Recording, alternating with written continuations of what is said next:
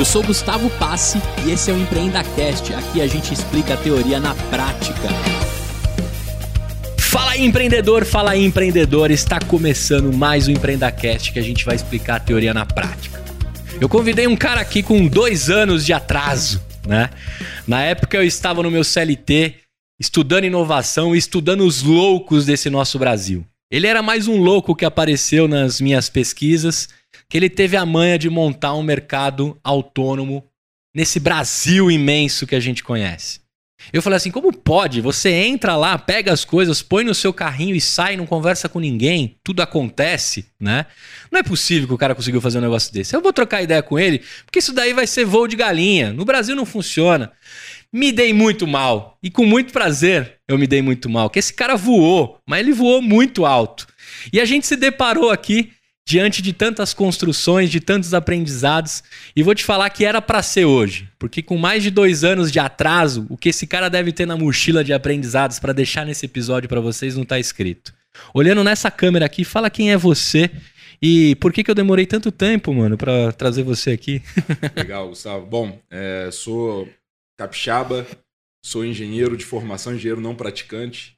E desde que eu me formei na faculdade em 2016, minha vida mudou, que eu caí de meio de paraquedas né, no mundo de varejo e, e empreendedorismo, por que não?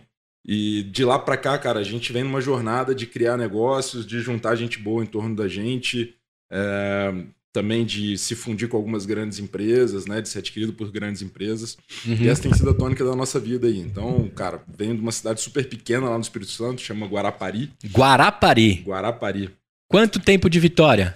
Cara, fica 50 minutos de vitória. 50 minutos. Só que pro Capixaba isso é muito tempo. É. Né? Pra nós aqui é suave. Não, pra, pra São Paulo é tranquilaço, né? É pra nós é Zona Leste Zona Sul. Exatamente. Pra, pra gente é um baita de um. De um, de um, de um, de um é, é, é rolé distância. lá também? É um baita rolé? Lá, a gíria é rolé ou não? Não, não, lá não é rolé, não. Lá é, é missão, né? É, muita missão. É muita missão, é. boa. Tanto é que, pô, quando a gente sai, quando eu saio de casa com 17 anos para estudar em Vitória, eu aluguei um apartamento em Vitória. Então a gente não mora em Guarapari e vai todo dia para Vitória. Pô, aqui em São Paulo a gente demora duas horas para chegar no trabalho, duas horas e meia. Sei.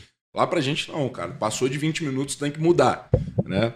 Então, eu nasci em Guarapari, fui criado lá. Meu pai é, é empreendedor também, tem uma, uma, empresa de administração de condomínios. Minha mãe sempre trabalhou com educação pública, foi professora, foi diretora de escola.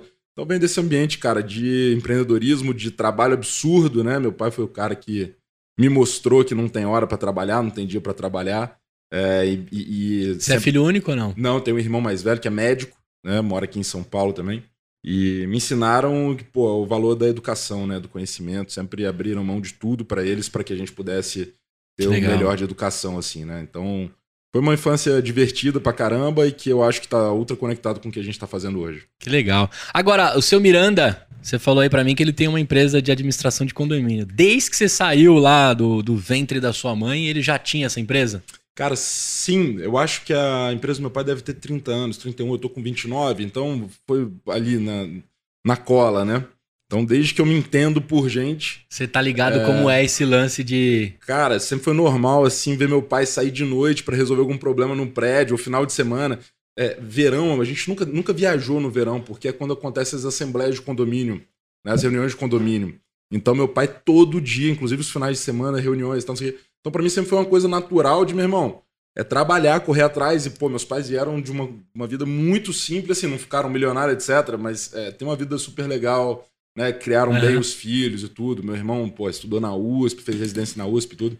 Então, para mim ficou muito claro, né, cara, o, o, valor da disciplina e do trabalho duro, né? É, eu te perguntei disso, né? Porque assim, pô, seu pai escolheu um, um tema para resolver de fluxo intenso de pessoas, né? Porque o é problema acontece toda hora no condomínio, toda, toda hora. hora. Toda hora. E se a brigada que tá lá, né, se a galera que tá na linha de frente, eu nem sei se tinha uma brigada, né, mas se a galera que tá lá na linha de frente não segurar, sobra para quem administra o condomínio. Total. Né? E aí não tem hora, não tem dia. Não tem dia. E é um business que tem essa característica de o dono, né, da, da administradora se envolver muito no, no tático operacional do negócio, né? Sim, sim. É, mas meu pai teve um. Eles têm um baita sucesso lá, é a maior empresa de administração da, da cidade, tudo. E, que legal. Cara, é, é um baita case. Quero fazer um paralelo diante disso. Um negócio tão dependente de uma pessoa, tão dependente de, de estar pisando, apertando mãos e resolvendo, para um negócio tão autônomo, tão solto, uhum. tão tecnológico, como é que você vai se deparar um mercado autônomo? Que hora que você falou assim, mano, vou montar essa parada no Brasil, em São Paulo, e vou botar para funcionar, mano. Queria que você trouxesse para mim assim essa loucura, porque acho que a inspiração e a vontade de empreender você tem em casa. Agora, escolher o modelo de negócio e o desafio veio da sua cabeça. Eu quero saber que hora você botou o escudo e falou, vou para cima. Legal. Eu vou me permitir só alterar um pouco uhum. a, a, a, pergunta, né? Assim, eu nunca tive o ímpeto de empreender. Tá. Nunca tive durante a minha vida, assim, né? A gente vem de uma. Lá no Espírito Santo, quem faz engenharia faz para trabalhar com mineração, com siderurgia, né? E em Guarapari, você tem lá uma indústria de uma grande mineradora. E eu lembro que todos os meus amiguinhos que tinham grana, os pais trabalhavam nessa mineradora. Né? Entendi. Então eu fiz faculdade de engenharia, pô, era isso, né, cara? Quero ser o pai dos meus amiguinhos. É, quero ser o pai do meu... É, tanto é que eu tenho alguns deles como referência, assim, né? Desde muito cedo conversava com eles e tal. E o que que rolou, né? Super interessante isso. Durante a faculdade de engenharia, eu saí do estágio que eu fazia lá em Vitória e fui trabalhar um mês, fazer um estágio de, de verão nessa mineradora. Uhum. E ali é o grande start para eu decidir que eu quero empreender, porque eu falei, cara, se tem uma coisa que eu não quero na minha vida é trabalhar aqui nesse lugar. que da hora. É. E tem, assim, se você conversar com a minha mãe, né? É, ela fala, ela fala, pô, o Rodrigo tava, ficou muito estranho. Eu achei que ele tava quase entrando em depressão. Chegava em casa, só dormia. Né? Eu sempre fui muito, porra, muito ativo. Tal, Chegava em casa, só dormia. Cara, não, porra, não queria saber de muita conversa e tudo. Então, é, foi um mês, dois meses. E, e, e eu não tô aqui para criticar a empresa, não. Acho uhum. que tem é, a questão de perfil, né? Mas, cara, eu entendi que a minha vontade era ter algum trabalho que fosse muito dinâmico, né? Alguma coisa que eu tivesse realmente tesão uhum. de ir todo dia, de conhecer gente tal, que é a minha essência. Te né? fazer levantar, né? Exatamente. Que é a minha essência, cara. Tá em contato com gente, conhecendo coisa nova, descobrir a cada dia que eu sou mais burro do que eu imaginava, né? Porque a gente conhece tanta Isso é legal. Isso é legal. É... E ele foi o start. Né? E aí eu entro no último ano de faculdade, porra, vou trabalhar em consultoria estratégica. McKinsey, é. BCG, bem, porque qual que era o racional? Cada semana eu vou entrar num cliente diferente, numa empresa diferente, viajar pra caramba. É, meu pai também é formado em turismo, cara. Então a gente sempre viajou, uhum. sempre teve isso dentro da família. Então olhar, pô, vou viajar pra caramba, adorava avião, aquela coisa toda. É, então consultoria estratégica é um negócio que eu olhava e falava, pô, é o que eu quero fazer. Resultado disso tudo, cara. Chega no final do ano, eu e o que hoje é meu sócio, né, desde 2016, o Tomás, é, a gente estudava junto, a gente fez um monte de processo seletivo, cara tudo que era consultoria, empresa grande, aqueles processos de trainee. Big né? Four todas. Tudo, tudo, tudo. Tudo sem imaginar. Passamos nenhuma. Né? Que bom, que é, bom. É, é, e, pô, foi uma baita decepção, né, cara? Assim, pô, a gente, a gente formou bem numa boa faculdade. Pô, nós não éramos é, maus alunos e tal. E você olhasse e fala assim, caraca, ninguém me quer trabalhando, né? Ninguém me quer trabalhando junto. Isso é uma baita frustração, né? Mas, e, aí, mas aí tem, Lé, será que não, que não encaixou o hard ou não, ach, não, ou não encaixou o, o, soft, né? É, cara, é... pode ser. Eu, eu, eu, ouvi um feedback de, porra, a gente acha que você não ia. Você não ia ser retido aqui e tudo. Não ia ficar seis é, meses aqui. Pode ser, pode ser. É. Mas é, o, o, interessante é desdobramento disso, né? Que um uhum. dia em casa muito triste com isso tudo e tal.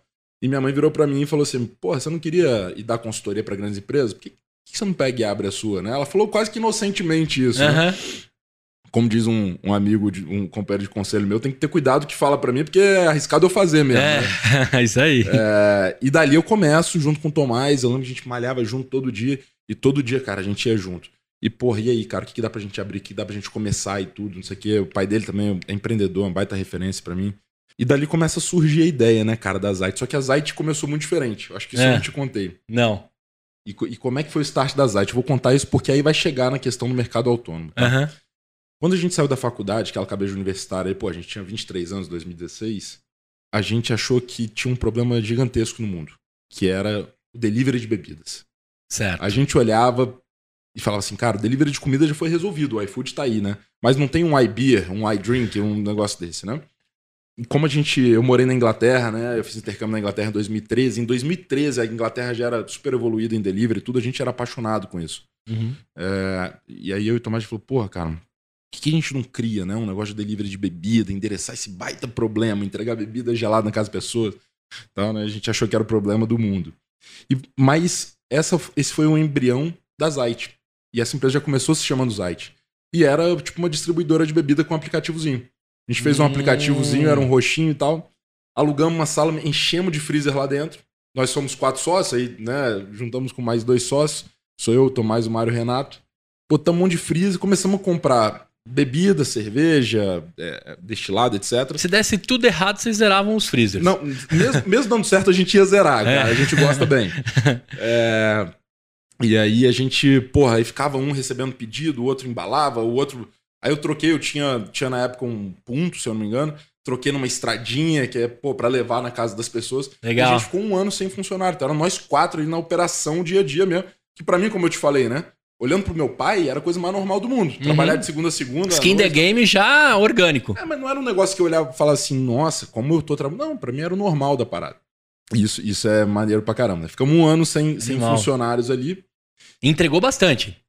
Cara, começou mal, ficou ok ao longo do tempo, mas depois a gente percebeu assim, cara, que o, o que a gente propunha de diferencial não era efetivamente uma vantagem competitiva, né? Ah, pô, eu entrego aqui bonitinho, com uma boa embalagem, Geladinho. é, geladinho no tempo e tal, mas o cliente tá disposto a pagar mais por isso?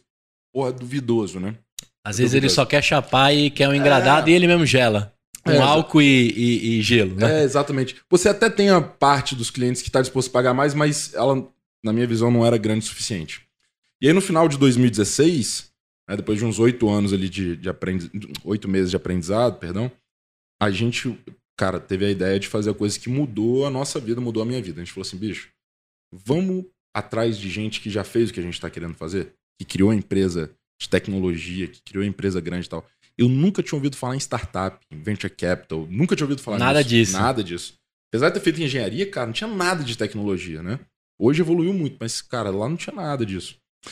E aí, é, em janeiro, me, me lembro bem assim, cara, em janeiro de 2017, eu comecei, comecei a em algumas empresas que a gente conhecia gente e tal, falava, bicho, pô, preciso de ajuda e tal. Era um pouco daquele negócio assim, cara, ou a gente faz isso aqui dar certo, ou a gente muda, né? Ou a Uhum. gente sai fora. E aí, em janeiro de 2017, cara, a gente criou o conselho consultivo da Zite. A gente tava faturando, em janeiro de 2017, 25 mil reais, cara. Certo. Nada, né? Não é nada, assim, pro, é, quando você vai falar com esses caras. Mas eu acho que a gente Já É. tinha mentalidade grande. a gente tinha mentalidade grande e a gente conseguia se conectar bem com essas pessoas, né? Eu acho que essa foi a grande chave, assim, da nossa vida, cara. Sendo.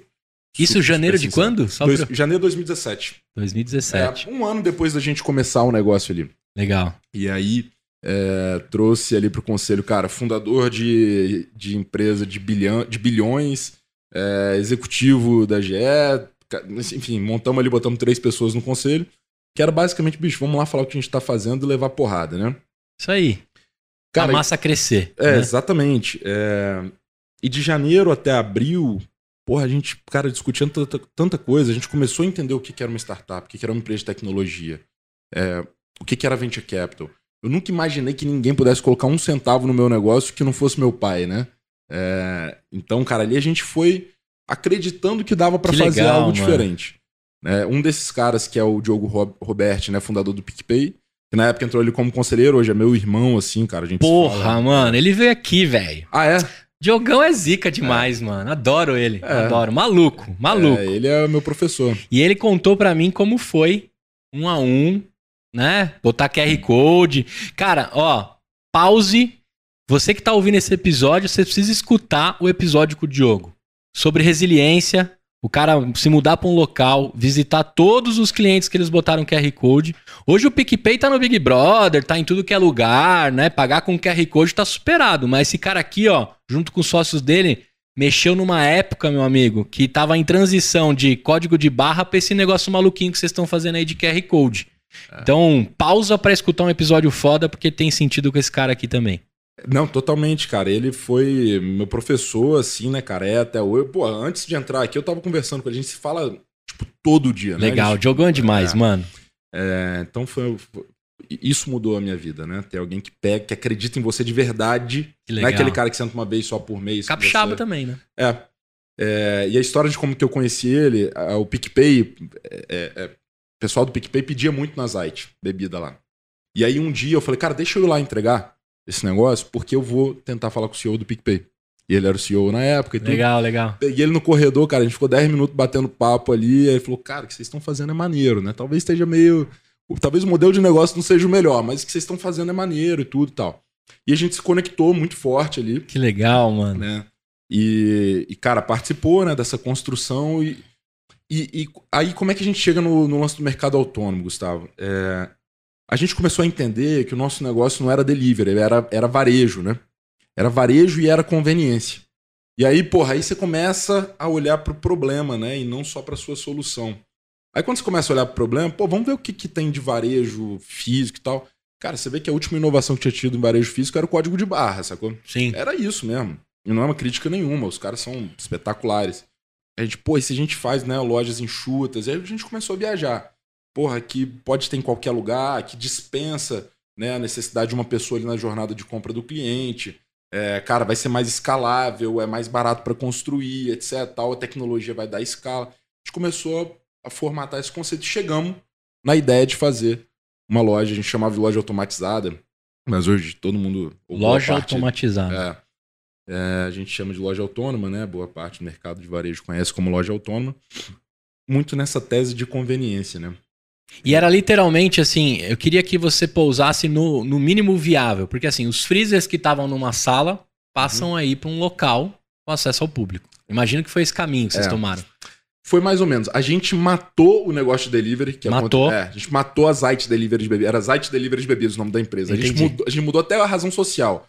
É Zite do Brasil Tecnologia e Varejo. A tá gente certo. mudou porque não era mais delivery de bebidas. A gente matou aquele negócio e a gente pegou um outro lugar. Aí eu fiz a minha primeira rodada de captação de investimento lá em Vitória, no Espírito Santo, 2017, cara. Eu nem sabia o que era investir em startup. A gente levantou lá um dinheiro é, para começar a construção né, dessa, dessa loja. E a gente fez ela do zero, né? E de fato foi um MVPzão, assim, porque a gente pegou o aplicativo do delivery, é. a gente adaptou, botou um leitor de QR Code, que aí lia e entrava e comprava, dava um monte de pau. E não tinha nenhum sistema antifraude. Era a gente olhando câmera lá para ver se ninguém fazia nenhuma besteira, etc. Porque a gente falou, meu irmão, primeira coisa a gente tem que entender se isso aqui vende. É. Depois a gente resolve o problema, né? É o... Vamos entender o comportamento é... e a cultura que a gente está criando. Né? Exatamente. É, é, o progresso depois a ordem, né? É isso aí. Não precisa se preocupar em esse negócio sair certinho agora. Mas só uma, um, uma pausa aqui para contar um detalhe importante. É, muito puxado pelo meu sócio, o Tomás, é, que é um apaixonado por delivery também. Ele falou: pô, bicho, nós vamos abandonar delivery e tal. Cara, o iFood tá nadando de braçada. Pode falar o nome aqui? Pode. Pode, é. quase se você quiser. E palavrão tá... também, tá? Beleza. O iFood tá nadando de braçada e tal, não sei o quê. Pô, imagina se a gente faz um negócio que entrega de tudo, já bota a logística dentro, a gente já entendia melhor a logística do delivery, etc. E a gente começou a, a pensar nisso, e ao mesmo tempo que a gente estava formulando a ideia da loja autônoma, a gente formulou a ideia de fazer um aplicativo delivery de tudo. Que em 2017 não tinha no Brasil. Não tinha Rap, né? o iFood só entregava comida, né? não tinha Glovo, não tinha nada. Então, cara, vem essa ideia. Então a gente estava com as duas ideias em paralelo: delivery uhum. de bebida e loja autônoma. Certo. A gente falou, pô, somos quatro sócios, a gente acha que dá para fazer os dois e tal. Aí, né, a galera lá, os conselheiros, tá, puta, bicho, dois negócios ao mesmo tempo tal. E a gente, muito moleque, né? Acho que tinha 24 anos na época, a gente falou, ah, bicho, vamos, né? O, con o, conselho é, aconselhou não. É. é. Tinha, tinha um... Isso é importante pra galera entender. O é, conselho, tinha... os caras ali do, dos cabelos mais branco é. falaram não. É. E hoje eu também recomendaria que não fizesse. Tá? Perfeito. Isso é legal pra gente contar pra galera, é, né? Eu, eu acho que esse foi um dos nossos maiores erros na jornada, né? Erro não quer dizer que gerou fracasso. Erro quer dizer que, pô, foi um erro. Na minha visão, foi Isso um aí. erro. Tá? É, mas um erro gostoso demais. Porra, não mudaria nada esse erro. É, e aí a gente criou uma spin-off, que foi a Chip Delivery. Chip Delivery. É, e aí, final de 2017, a gente bota a primeira loja autônoma da América Latina na rua e lança o primeiro aplicativo delivery de tudo do Brasil. Né? Isso lá em Vitória, no Espírito Santo. Né? Então, cara, quando a gente olha, a gente está imerso nesse mundo de varejo, mundo de conveniência, mundo de proximidade, de levar tempo para as pessoas. Né? Zeit vem do Zeit, né, em alemão, que significa tempo. Então a gente se vê imerso nesse negócio e a gente fala, pô, cara, que delícia isso aqui. Tinha que né, ter alguma cara? coisa da engenharia, do alemão, do, né? É, é, Tinha, com certeza ia aparecer. É. Eu ia perguntar por que Zeit, mas você já é. respondeu. Eu, e... fiz, eu fiz alemão durante um tempo, então acho que veio, veio um pouco daí. Ah, é, então veio por osmose. É, mas era muito da engenharia, assim, ah, para engenheiro é bom, sabe essas regras, é. cara, cagada que não faz sentido nenhum. Ah, é bom fazer alemão, não sei o que. Ah, bicho, pô, você Se for na Alemanha uma vez, contrata um tradutor É. lá, né, bicho? Pô, você vai ficar três anos estudando a língua pra usar uma semana, É cara. isso aí. É surreal. Ou usa os fonezinhos da Amazon lá agora, que. É, exato, já traduz. Pô, posso nem entrar nesse tema aí, É. cara, que é tanta, é, é- é tanta regra ditada, né, cara? É. que- coitado dos alunos. Agora, a, a Chip nasce em Vitória. E, ela- e era o delivery de tudo. De, tudo. tudo. Já começou entregando roupa, farmácia, pet, já era marketplace, né, obviamente. Aham. Bebida, comida. é, e tinha um outro diferencial que era a logística in- integrada para as lojas. Hum. Antigamente, cada restaurante tinha o seu, seu entregador, né? C- Uhum. Vocês devem lembrar bem. A gente colocou isso como um diferencial para esse cliente lojista, né? Pô, cara, qual que é o diferencial para você entrar aqui não no, no iFood da vida? Pô, eu te ofereço a logística também. Eu sei Entendi. operar esse negócio tudo. Vai chegar um motoboy, vai pegar o seu, a sua parada e vai levar Vai pro levar. cara. Exato. Hoje em dia todo mundo entrega de tudo, todo mundo tem o motoboy, mas lá em Aham. 2017 era um baita de um Sim, diferencial. Sim. E aí, E era desistência. O cara não entrava nesse canal porque ele falava assim: eu não vou gerenciar um Isso. monte de boy na frente da minha casa. isso aí. Então era um diferencial competitivo porque os Total. clientes estavam dispostos a pagar mais sim, por isso, né? Sim, Você saía de uma comissão de 12% e para 25, 27, né? isso aí. Tava agregando valor ali. Então esse é um case muito, muito legal, muito mérito dos meus sócios, do Tomás, do Renato, do Mário, que ajudaram a construir. E a Chip segue. E a Chipseg, é... só falando um pouco né, de, de, de mercado autônomo, é difícil contar a história, porque as duas, cara, não, não. Cara, é o jeito que junto. você É. quiser e eu vou fazer você contar. É, é sempre um desafio, cara. Minha palestra eu fico intercalando slide porque é sempre um desafio. Uma, se mistura com a outra. O que eu Aham. aprendia com a Zite eu levava pra Chip. É spin-off total mesmo. Totalmente. É, mas eram empresas separadas, com investidores separados, né? Então é, era, era um Mas negócio muito o. CEO Era o mesmo. era o mesmo. É. Beleza, só vamos deixar esse, esse ponto pra galera. Guardem isso. Né? Investimento separado, fluxo de caixa, equipes separadas, CEO é o mesmo. Depois ele vai contar essa experiência de ser o, o- o cabeça de duas coisas. Exatamente. E aí, quando você fala assim, pô, não tem interação com, com humanos, né? Como é que fica o- Cara, eu acho que a gente, na Zite, não tem interação humana numa, numa parte muito pequena da jornada de compras, né? Uma parte muito pequena, que é só a logística de saída do produto. É só quando o cliente vai na loja e tira o produto. Aí, beleza, aí dispensa é, uma interação com humanos. Mas, cara, todo, pô, a gente tem mais de 70 colaboradores, né? Caramba. É, é, e, e os desafios, né, de, de gestão de gente, a gente usa para adquirir cliente, a gente usa pessoas na rua para ir lá apresentar como é que é a loja e tal. Então, toda jornada ela tá cheia de interação humana. Uhum. Eu não sou o cara do metaverso que acredita que vai. Eu não sou esse cara. Né? Eu acho que em determinados pontos de determinadas jornadas, às vezes é um pouco. É, É, a emo- consegue- é a emoção que converte. é, exatamente. E ponto. Exatamente. E, pô, como eu falei, né, cara, esse é o drive da minha vida, tá em contato com gente, eu tenho tesão todos os dias de ir pro meu escritório, olhar na cara de todo mundo que trabalha comigo, né? Eu falo, são seis anos que a gente começou, né? Eu falo, cara, o objetivo de qualquer sociedade, pra mim, tinha que ser você passar 5, 6, 10 anos e ter o mesmo tesão de olhar na cara dos seus sócios. né? a isso mesma aí, felicidade é isso aí. de sentar e almoçar com eles e tudo, e não ser uma obrigação, né? E Cara, você é sabe a que vida. o Gustavo Suki, do, do Sala do Conselho, que é um podcast também, e ele é o Conselho Muda o Jogo, ele me falou uma frase seguinte, cara, quando você estabelece uma razão social, quando você monta isso com outros caras, qual é a razão social de você montar uma empresa? Se você não tiver um tesão de pegar na mão dos caras que estão pela mesma razão social, né? Aí esquece o CNPJ. Põe por, né? Você estabeleceu uma empresa para fazer uma diferença no local que você tá. Se isso não tem graça, para que, que você montou algo Exatamente. sem razão social, né? Exatamente. Sem construir, sem mudar a vida das pessoas, sem fazer interação. Agora é muito louco, né? Você ter escolhido um curso de exatas e você ser um cara tão de humanas, né? Tipo, né, querer esse contato, essa, essa, essa conversa, essa, essa virada, né, com as pessoas. É, é que eu sou meio, meio bagunçado nesse sentido, assim, cara. Eu sou muito cartesiano no dia a dia. É, cara, é, minha ferramenta de trabalho se chama Excel. Né? Tudo eu faço ali no Excel, tudo, tudo tem que convergir. É, a gente aprendeu, eu aprendi muito com o Diogo, né? Isso, assim, cara. Pô, tive uma ideia, legal, modela aí financeiramente esse negócio, vamos ver se, se faz sentido. Até chega num- numa frase que eu sempre falo, né, cara? Negócio bom tem dinheiro e diversão. Negócio bom, É. tem dinheiro E diversão. e diversão. Essa Exato. aqui vai pro, pros posts com certeza. É, e por que, que eu falo isso, né? Quando eu falo dinheiro para provocar mesmo, não é, não é que é só pelo dinheiro, né? Mas o, nego, o negócio tem que ser viável, ele tem que ficar de pé. Ele tem que ter geração de fluxos de caixa futuro positivos. Né? Então a gente é bem cartesiano nesse sentido. Uhum. E a parte da diversão é esse tesão de estar em contato com as pessoas, né? De estar junto com sócios, se divertir, né, cara? Você poder comemorar as coisas em sim, conjunto. Sim. Poder sofrer em conjunto também, né, cara? Porque, pô, sofrer sozinho é difícil pra caramba, né? Mas quando você tem seu sócio e tudo. É, me lembro no meio de uma. Só a jornada empreendedora é, é, um pouco solitária, então você tem que pegar um pouco, na mão dos caras. É, um pouco não, é muito solitária, né? É. Muitas vezes, cara, eu me vejo sem ninguém para conversar né, para desabafar alguma coisa, por, né, eu costumo ligar para minha mãe ou meu irmão, né, que é um cara é, espetacular também. Muitas vezes você fica, você fica sem ter com quem desabafar e tudo, né, porque sua vida começa a girar em torno dos seus negócios. É, mas teve uma vez a gente durante uma negociação muito dura, né, cara, é, nas empresas e tinha um risco das empresas não seguirem mesmo, tudo. Uhum. Eu lembro que, pô, tinha tomado uns vinhos, aí eu saí lá depois de tomar os vinhos, eu liguei pro meu sócio de vídeo e tal, nós quatro lá na, lá na salinha no, no, no WhatsApp call lá.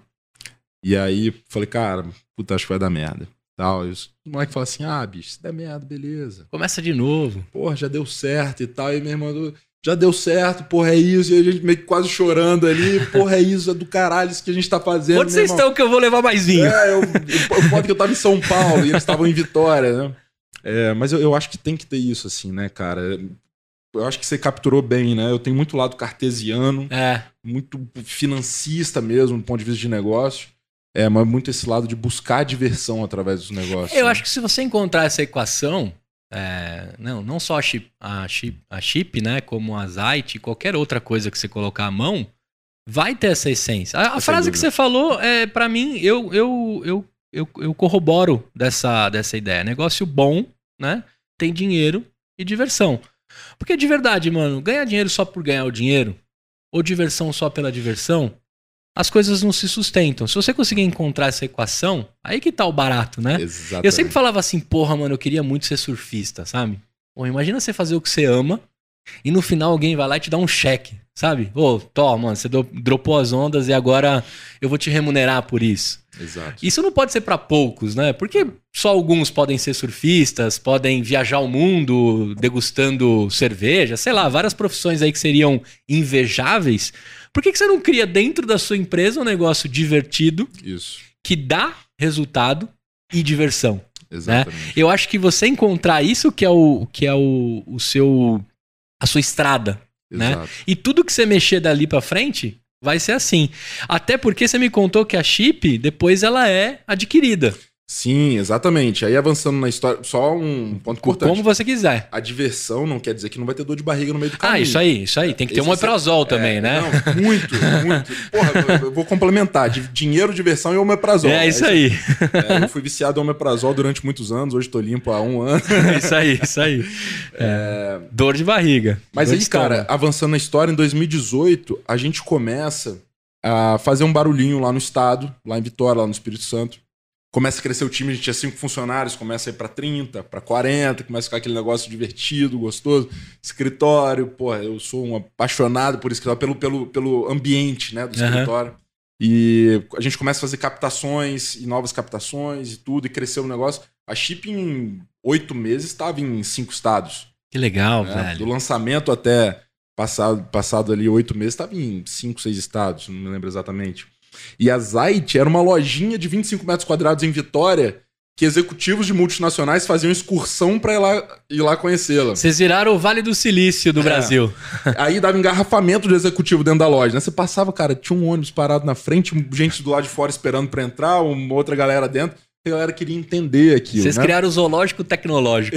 exatamente, exatamente. E mesmo naquela época, a gente com uma estratégia de jogar abaixo do radar né? A gente querendo jogar abaixo do radar. O que, que é jogar abaixo do radar? Jogar abaixo do radar é o seguinte, cara, é você, enquanto você está testando e sua, sua barreira de entrada está muito frágil ainda, etc., às vezes é bom você ficar um pouco sem, sem relações públicas, né? Você, ah. você jogar mais dentro de casa, porque você está aprendendo e você não está sólido o suficiente para ir para mercado, né? E, porra, e as grandes começarem a olhar e ir lá e matar. É o famoso assim, estamos em beta. É, estamos em beta. Estamos em É. beta. Mas na época já tinha muito convite pra palestra, pra não sei o que e tal. E eu, eu me lembro de, um, de uma coisa maravilhosa, assim, né? É, eu sempre gostei muito de viajar, como eu falei, né? E aí um dia, cara, um- uma associação no Rio de Janeiro me chama pra ir lá fazer uma palestra. Não, a gente manda passagem, é, hotel e tal. Eu falei, pô, Coffee break! coffee break e tal, não sei o quê. Falei, pô, tô dentro. Eu ligo pra um dos, dos meus conselheiros lá, pô, não, cara, vou pro Rio e tal. O cara falou, bicho, o que, que você vai ganhar lá? Falei, não, eu vou. Ele falou, beleza. E a empresa vai ganhar o quê com você indo lá? Contando pra todo mundo o que, que vocês estão fazendo, quais são as dúvidas. né? E tipo assim, né? A gente não é egoísta no sentido de guardar a ideia, não é isso, não. Não, não, mas, Mas, o assim- momento que a gente tá não é pra isso, né? Exato, mas você conta quando você tem algo a acrescentar pro seu negócio, né? Você faz relações públicas com algum objetivo, né? É o que é para captar dinheiro, é para é para você atrair mais clientes, é atrair investidores, tudo, né? Então, aí eu fui entender a beleza, né, do relações públicas, quando ter e quando não ter, né? Então a gente jogava muito abaixo do radar ali e mesmo assim tinha um buzz muito legal. E aí em 2019, aí aterrissando aqui mais é, lá na época que a gente se falou, Aham. a gente traz, a gente faz uma nova captação. é, acho que a gente levantou perto de um milhão ali na, na época. Na época era dinheiro pra caramba. Hoje em dia não é nada, né? Uhum. A galera levanta dezenas aí. Mas na época era dinheiro pra caramba. E a gente veio abrir uma loja da Zite em São Paulo. Né? E esse é um game changer, outro game changer na nossa vida aí. Aí eu sei que vocês ligaram o- a torneirinha do Relações Públicas. Aí era outra, porque pô, já tinha um ano e meio a gente desenvolvendo isso, já entendeu onde é que estavam ali, né, os alicerces desse negócio. Olha tudo. só como a história é contada. Eu achava que a primeira loja era em São era Paulo. em São Paulo. Eu não quis falar antes pra justamente deixar na surpresa agora. Muito bom, muito bom. Legal, porque você me trouxe o aprendizado, né? Esse, esse conselheiro, quando falou, né? Be careful, né? Exato aí. Segura aí, brother.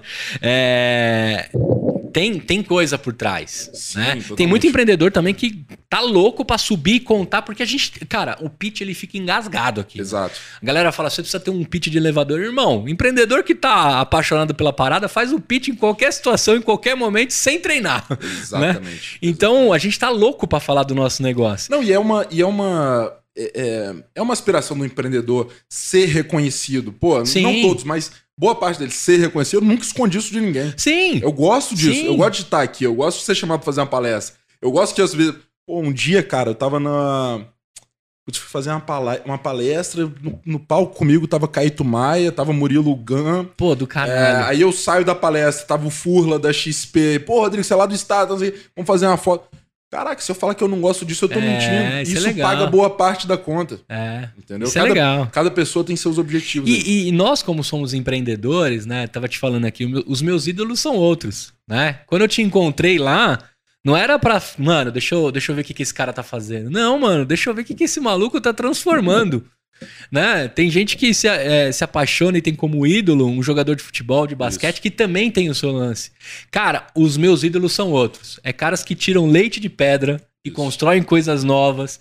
E, mano, eu vou te falar, é, pô, participar de uma palestra sua, tá do lado de um cara que você admira, é uma das coisas mais legais. É como o Neymar um dia sonhou em jogar com o Messi. Exatamente. Entendeu? A parada é essa. Pô, você Exatamente. dividir bola com um cara que você admira, é dividir palco com um empreendedor ou uma empreendedora que você conhece. Totalmente. Então é legal eu- esse ponto, porque assim, eu já fiz bastante. Eu devia ter tido um conselheiro igual o seu. Eu já fui bastante, né? Eu sou Gustavo Aparecido de nome, né? Então eu brinco assim, então eu já uso como piada, né? Eu falo, galera, minha mãe me batizou pra aparecer. É, mas eu já fui muitas vezes que não agregou em nada, só tomou o meu tempo e não era o momento que eu precisava abrir Exato. a boca. Né? Eu acho que aí ficou um aprendizado. Não sei se você que tá assistindo a gente ou tá ouvindo, sacou o valor dessa frase pequenininha que o conselheiro disse. Então, olha só, Vitória, né, quando eles estavam lá, já um ano e meio de loja, não tinha aparecido pra mim a situação, a história do Rodrigo, da Zait, tava tudo tranquilão. Quando esse cara vem pra São Paulo e aparece, e eles ligam a torneirinha das relações públicas, e aí a assessoria de imprensa começa a trabalhar fortemente, parece que eu só tava vendo as pingas, né? Eu só vi as pingas. É. Falei, não, quero conversar com esse cara. Ele deve ter muita coisa pra me ensinar, né? Ele deve estar agora testando o sistema do QR Code, das paradas, nada. Já tinha um ano e meio por trás e um, e um lance. Agora me conta, vocês pegaram o investimento, escolheram um local. Por que João Cachoeira? Porque tinha um Carrefour na frente. Tinha um Carrefour na frente. Era isso. É pra arrumar treta. Cara, é... Pô, aquela rua é uma rua icônica de varejo, né? Tem de tudo ali. Só nela você tem dois Carrefour ali, pô, que é uma empresa que eu tenho uma admiração Sim. absurda, né, cara? Pessoas que eu gosto muito lá, a Paula que passou por lá. Melhor salgaderia também do É. São Paulo é ali que funciona de madrugada, inclusive. É, é, então era um lugar muito icônico. A gente falou, cara, tem que ser aqui nesse negócio. Tem que ser aqui. Da hora. É. Ali também tem um recorte do público que frequenta, né? Aquela, aquelas ruas, né? Mais ou menos, cara. Ali, ali o fluxo ele é muito passante, muito comercial. É, a gente hoje a gente até gosta do comercial, mas a gente às vezes foca mais em estar próximo do residencial, né? Depois eu posso contar um pouquinho Uhum. sobre, sobre a estratégia, né, de localização e tudo. É, vou colocar aqui. É, E aí a gente vem, né, cara, para São Paulo, começa a construir aquela loja, uma loja de quase 100 metros quadrados, um Bonitona. baita investimento, bonitona, fazendo barulho e tal. E eu fico com vontade de, de, de falar ali do, do Carrefour, porque obviamente isso é um reconhecimento da grandeza deles, né, e de quanto eu os sim, admiro. sim. É, E aí, um mês antes, né, fato super importante na nossa vida, um mês antes, a Paula Cardoso, que era CEO lá do, de uma das, das unidades de negócio do Carrefour, me liga de manhã cedo. Fala, pô, Rodrigo, a gente viu que vocês estão abrindo uma loja, né, na frente do. Imagina, CEO da unidade do Carrefour, cara, uma das maiores executivas do país. Me liga ali, o molecão aqui em São Paulo dormindo num quarto, dividindo o quarto e tal. Pô, por que, que a gente não pensa em fazer esse negócio em conjunto, né, cara? E tal, não sei o que. Eu falei, ah, aí você faz um pouco difícil. Ah, podemos pensar, tem que ver o modelo e tal. E eu por dentro falei, porra, vai ser do cacete esse negócio. Baixa só no soquinho aqui, né? É, exatamente. É, Aí ela, pô, você consegue encontrar hoje? Meu DDD até hoje é 27, então a galera achava que eu não era. Pô, você tá em Vitória, quando que você consegue? Não, eu falei, consigo hoje, eu tô em São Paulo. É, Ela, pô, dá um, pu- dá um pulo aqui no banco então, no, no Banco Carrefour, né? Vamos Que legal, mano. E ali, cara, em meia hora, porra, assim, cara, poucas vezes vi uma, execu- uma executiva, né, uma gestora com tanto sangue nos olhos igual ela. Em meia hora, a gente, porra, dá pra fazer assim, assim, assado e tal. E aí, Gustavo, em um mês, a gente construiu um contrato e assinou com o Carrefour. Imagina o que é pra uma empresa do tamanho do Carrefour assinar um contrato em um mês. é. E a gente entregou esse contrato assinado pros executivos do Carrefour na inauguração da loja. No- na inauguração, a gente tava arrumando produto, arrumando prateleira, botando etiqueta e tal. Tesoura pronta pra. É, a gente, Cortar. ah, tá, aqui o, tá aqui o negócio. Pum. No outro, aí faz a inauguração, foi um monte de gente legal pra caramba. Edu Terra teve lá, Rodrigo Abreu dava, pô, um monte de amigo, um monte de gente legal pra caramba. É, Bruno Raposo, na época, era o CEO da Globo no Brasil. Teve muita gente legal, cara, é, que foi lá, né? Foi realmente um marco, assim, pro varejo. Legal. E no outro dia, cara, eu acordo e tá a notícia. Car- Carrefour abre sua primeira loja autônoma no mundo, em São Paulo, com a startup Capixaba Zait, não sei o quê. Isso em várias línguas, em vários países, tá, não sei o quê. Caraca, velho. Então esse é o dia D. Opa, tô invadindo aqui o podcast do Gustavo para fazer um convite para você. O PPT no Compila vai participar do Agile Trends 2022, que é o maior evento de agilidade do Brasil. Então, se você ainda não segue o PPT no Compila, procura a gente aqui nas plataformas Spotify, YouTube, Deezer, estamos em todas as plataformas. Segue a gente e procura o agiletrends.com.br, faça a sua inscrição. Vamos fazer a gravação de podcast lá ao vivo, você vai poder conhecer a gente, participar de um evento super relevante no mercado de transformação digital e de agilidade. Então, procura a gente lá, vai lá para ganhar uma camiseta do podcast e não perde não. Valeu, obrigado. Agora, é legal, você sabe que você foi contando. Tá ligado o rinoceronte que tem os passarinhos que fica ali em volta dele, pegando só o, a rebarba? Eu falei assim, pô, o cara teve estratégia boa. Pegou um rinocerontão, né? Eles são os passarinhos e ficaram em volta. Mas, porra, o rinoceronte resolveu, né, ser, ser pequeno também, no sentido de Sim, ágil, né? Sim, sim, sim. E- Não, isso, e super legal, né? Porque uh, o nome da Que loja era Zait. É, né? O nome da loja era Zait, eles não teve aquele. Ah, não, tem que botar o Carrefour. Não, o nome da loja é Zait e tal. Foi muito maneira a relação Que legal. com eles. É, parabéns Baita pro Carrefour também, né? Porque é, a Paula teve que, que, com certeza, convencer muita gente em 30 dias, Sim. né? É, tô falando de todo tipo de executivo, todo tipo de executiva, todo tipo de interesse Exato. e outra, marca global, Exatamente. né? Como é que no Brasil vai ser assim, a notícia vai correr, como é que eu vou explicar isso na França, como é que eu vou explicar isso nos Estados Unidos e por aí vai. Um, um baita salto de fé com vocês, Sim. né? E mesmo depois que a gente terminou nossa parceria operacional ali, eu mantive um relacionamento espetacular com todos eles, né? Cara, não deve ter um ano que eu falei com, com, com o pessoal de novo, fizemos reunião, bate-papo, conversa, como é que é, como é que não é. A gente tem uma relação, cara, é, muito bacana, eu sou muito grato a isso. né? Uhum. Muito grato ao grupo, aos executivos que lá passaram. A gente aprendeu muito sobre varejo. Com eles, né? O principal coach. interesse do Carrefour era modelar, era entender o, o autônomo com vocês. O que, que era o principal objetivo, assim, Eu- depois que você vê é. a, a finalizada parceria? Eu acho que sim, né? Eu acho que você. É, pô, uma empresa igual a, a- a gente, uma empresa pequena, tem que ter o lado bom também, né? O lado bom é que você pode errar pra caramba, né? Pode É fazer um aí. monte de cagada Qualquer aqui. coisa foi culpa deles. É, Tô brincando. Mas eu acho, eu acho que assim, a visão é, pô, vamos plugar nos caras aqui, vamos junto, a gente ajuda o que a gente puder, eles ensinam pra gente alguma uma outra coisa que eles souberem também. É, eu acho que era isso, né, cara? O aprendizado, eu acho Sim. que, faz muito sentido. Se você olhar hoje, o Carrefour tem algumas lojas dentro de condomínio, dentro de. É, isso que eu ia te falar. é, Tem, lógico, tem um interesse ali no, no freelance, né? Que a gente fala. É, é, mas eu queria te perguntar o seguinte: muito deve ter se discutido dessa parceria. E acho que uma das coisas principais que veio na minha cabeça, que eu tô, tô dividindo com você pensando com a boca, era: pô, dentro de um grande Carrefour, poderia ter um espaço completamente Sim. autônomo. Discutimos isso, Que inclusive. nos Estados Unidos é, é muito comum, né? Tem lá um fluxo que não fala com ninguém. É. E a parada rola, né? Não, totalmente, cara. A gente discutiu isso. Enfim, tinha muita possibilidade, né, cara? Muita possibilidade. É, E aí é legal, porque a chip, ela vem a reboque também, né? Porque a galera, porra, quem são esses moleque aí, meu irmão, fazendo negócio com Carrefour e tal? Caramba, eles não têm só essa empresa, eles têm outra também. Caraca, tá em 7, 8 estados. Né? Os moleques tudo de 24 anos lá. Que legal. molecão, espinha na cara e tudo. Então ela vem um pouco a reboque também, fazendo um trabalho espetacular. A Chip é um trabalho espetacular, um time maravilhoso, uma cultura maravilhosa. Ela tinha mais colaboradores que a Zite. Tinha, tinha mais. É. Tinha mais. Os nossos eram mais caros, né? Era uma galera de tech e tal, não sei o quê. Mas lá tinha mais. Que legal. Time, de come- time de vendas, né? De customer success, etc. E a gente também fez outras rodadas pra chip. E, e em 2019, cara, na sequência disso, a gente começou a ter. Pô, pra mim foi um tesão, né, cara? Ter muito contato com fundos de investimentos, fundos tier 1, é, grandes players estratégicos, né? Grandes pessoas de mercado e tal. Tive a oportunidade de estar com todos esses caras e criar relacionamentos verdadeiros com eles, né? Um desses caras que eu tive a oportunidade de estar junto foi o Daniel Mendes, que é o fundador e presidente da Sapori. Né? A Sapori é o maior grupo de alimentação corporativa do Brasil, para quem não conhece. Uhum. É um business de fornecer alimentação para as empresas, né? Então são 1.300 restaurantes dentro de grandes empresas, né? O cara manja de estar de tá dentro de negócios, né? Ele é um, ele é um fenômeno, assim, um fenômeno. Entregando a parte mais legal do dia, né? Porque Exato, a hora do é. almoço é, a mais, a mais legal das 8 horas, vamos ser sinceros. Cara... E, essa, e a Sapori é uma empresa de 30 anos. 30 anos. 30 anos. né? Ele começou isso há 30 anos e, e é o maior do segmento. É, e o Mendes ele fala um negócio muito legal. Ele fala, cara, fazer comida para os outros às vezes até é fácil, mas fazer todos os dias é o desafio. É. O cara não enjoar. Né? O tempero tem que mudar. É, o Quer falar de inovação, vai conversar com a engenharia de alimentos deles, O né? Mendes é um cara ultra inovador.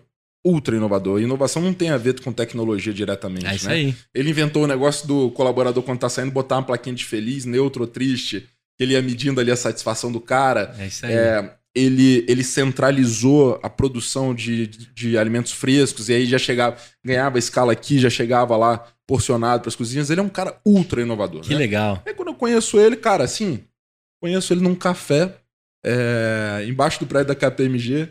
Vai ficar, eu acho que eu nunca contei isso, mas ele vai ficar até bravo comigo. É, e a gente trocou uma ideia, cara. Que era pra ser um papo de meia hora, a gente ficou, sei lá, umas duas horas conversando. E ele e começou por conta da chip. Ele, ah, cara, porque, pô, eu tô querendo entender mais no mundo de delivery, pensando em quem me conectou com ele foi o Reinaldo, que na época era o diretor do Cubo, do Itaú. Legal, legal. É, que o Mendes é mantenedor.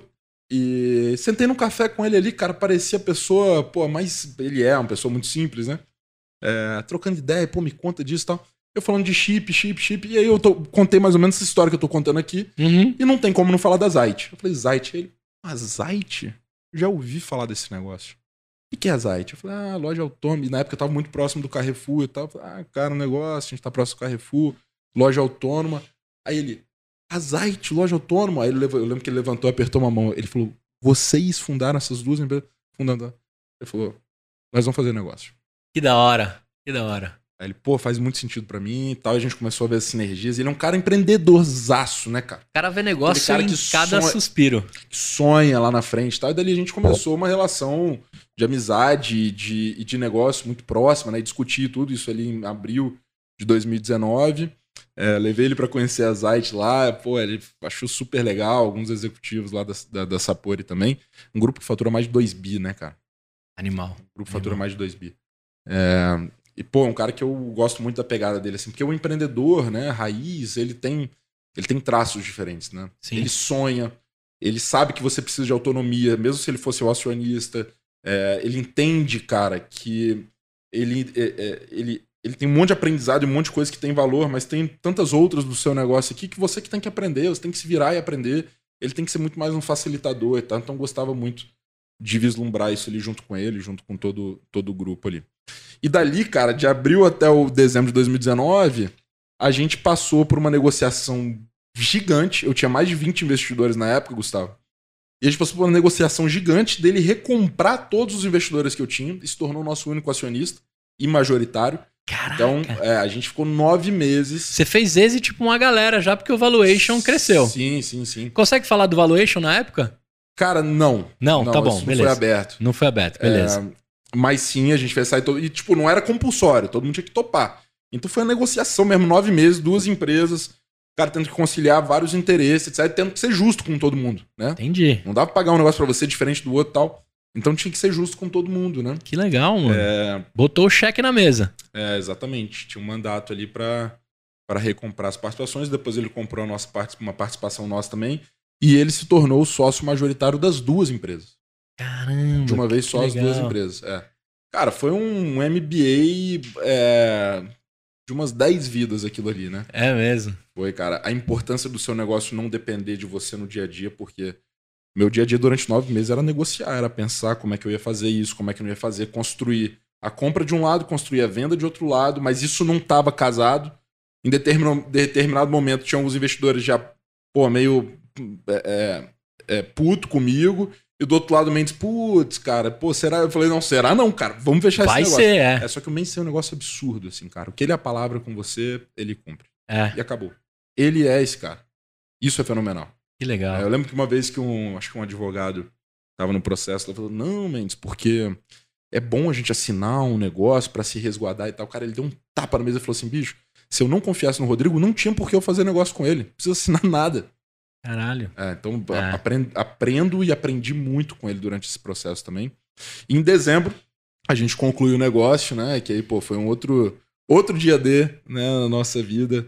Super legal, cara. É, e aí eu pude começar a pensar no plano que eu tinha muito tempo de unificar as duas empresas. Entendi. É. Então ali, ali ele compra em si o. Você comentou da Americanas, o Daniel, ele é o. Eu vou chegar na Vai, Americana. tá bom, né? então segura aí. Eu ia perguntar se ele era É. acionista do grupo americano, né? Apesar de ser curta a história, tem que contar ela com calma, porque senão se confundem esses Não, não, movimentos. perfeito. Então, vamos lá.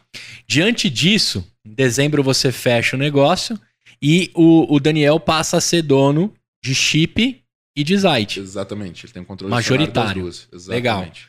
E aí você segue sua vida ali como CEO nas duas ainda. Como exatamente. Tá. Ali, pô, meu sócio, pô, foi super maneiro ali o movimento. Cara, pegamos. A gente tinha dois escritórios separados, um pra Chip e um pra Zite em São Paulo. Pegamos um maior, vamos juntar e tudo, meu irmão. Você entra pé embaixo, né, cara? Pô, agora, meu irmão, entra uma grana no caixa. Vamos contratar, vamos trazer gente e tal, não sei.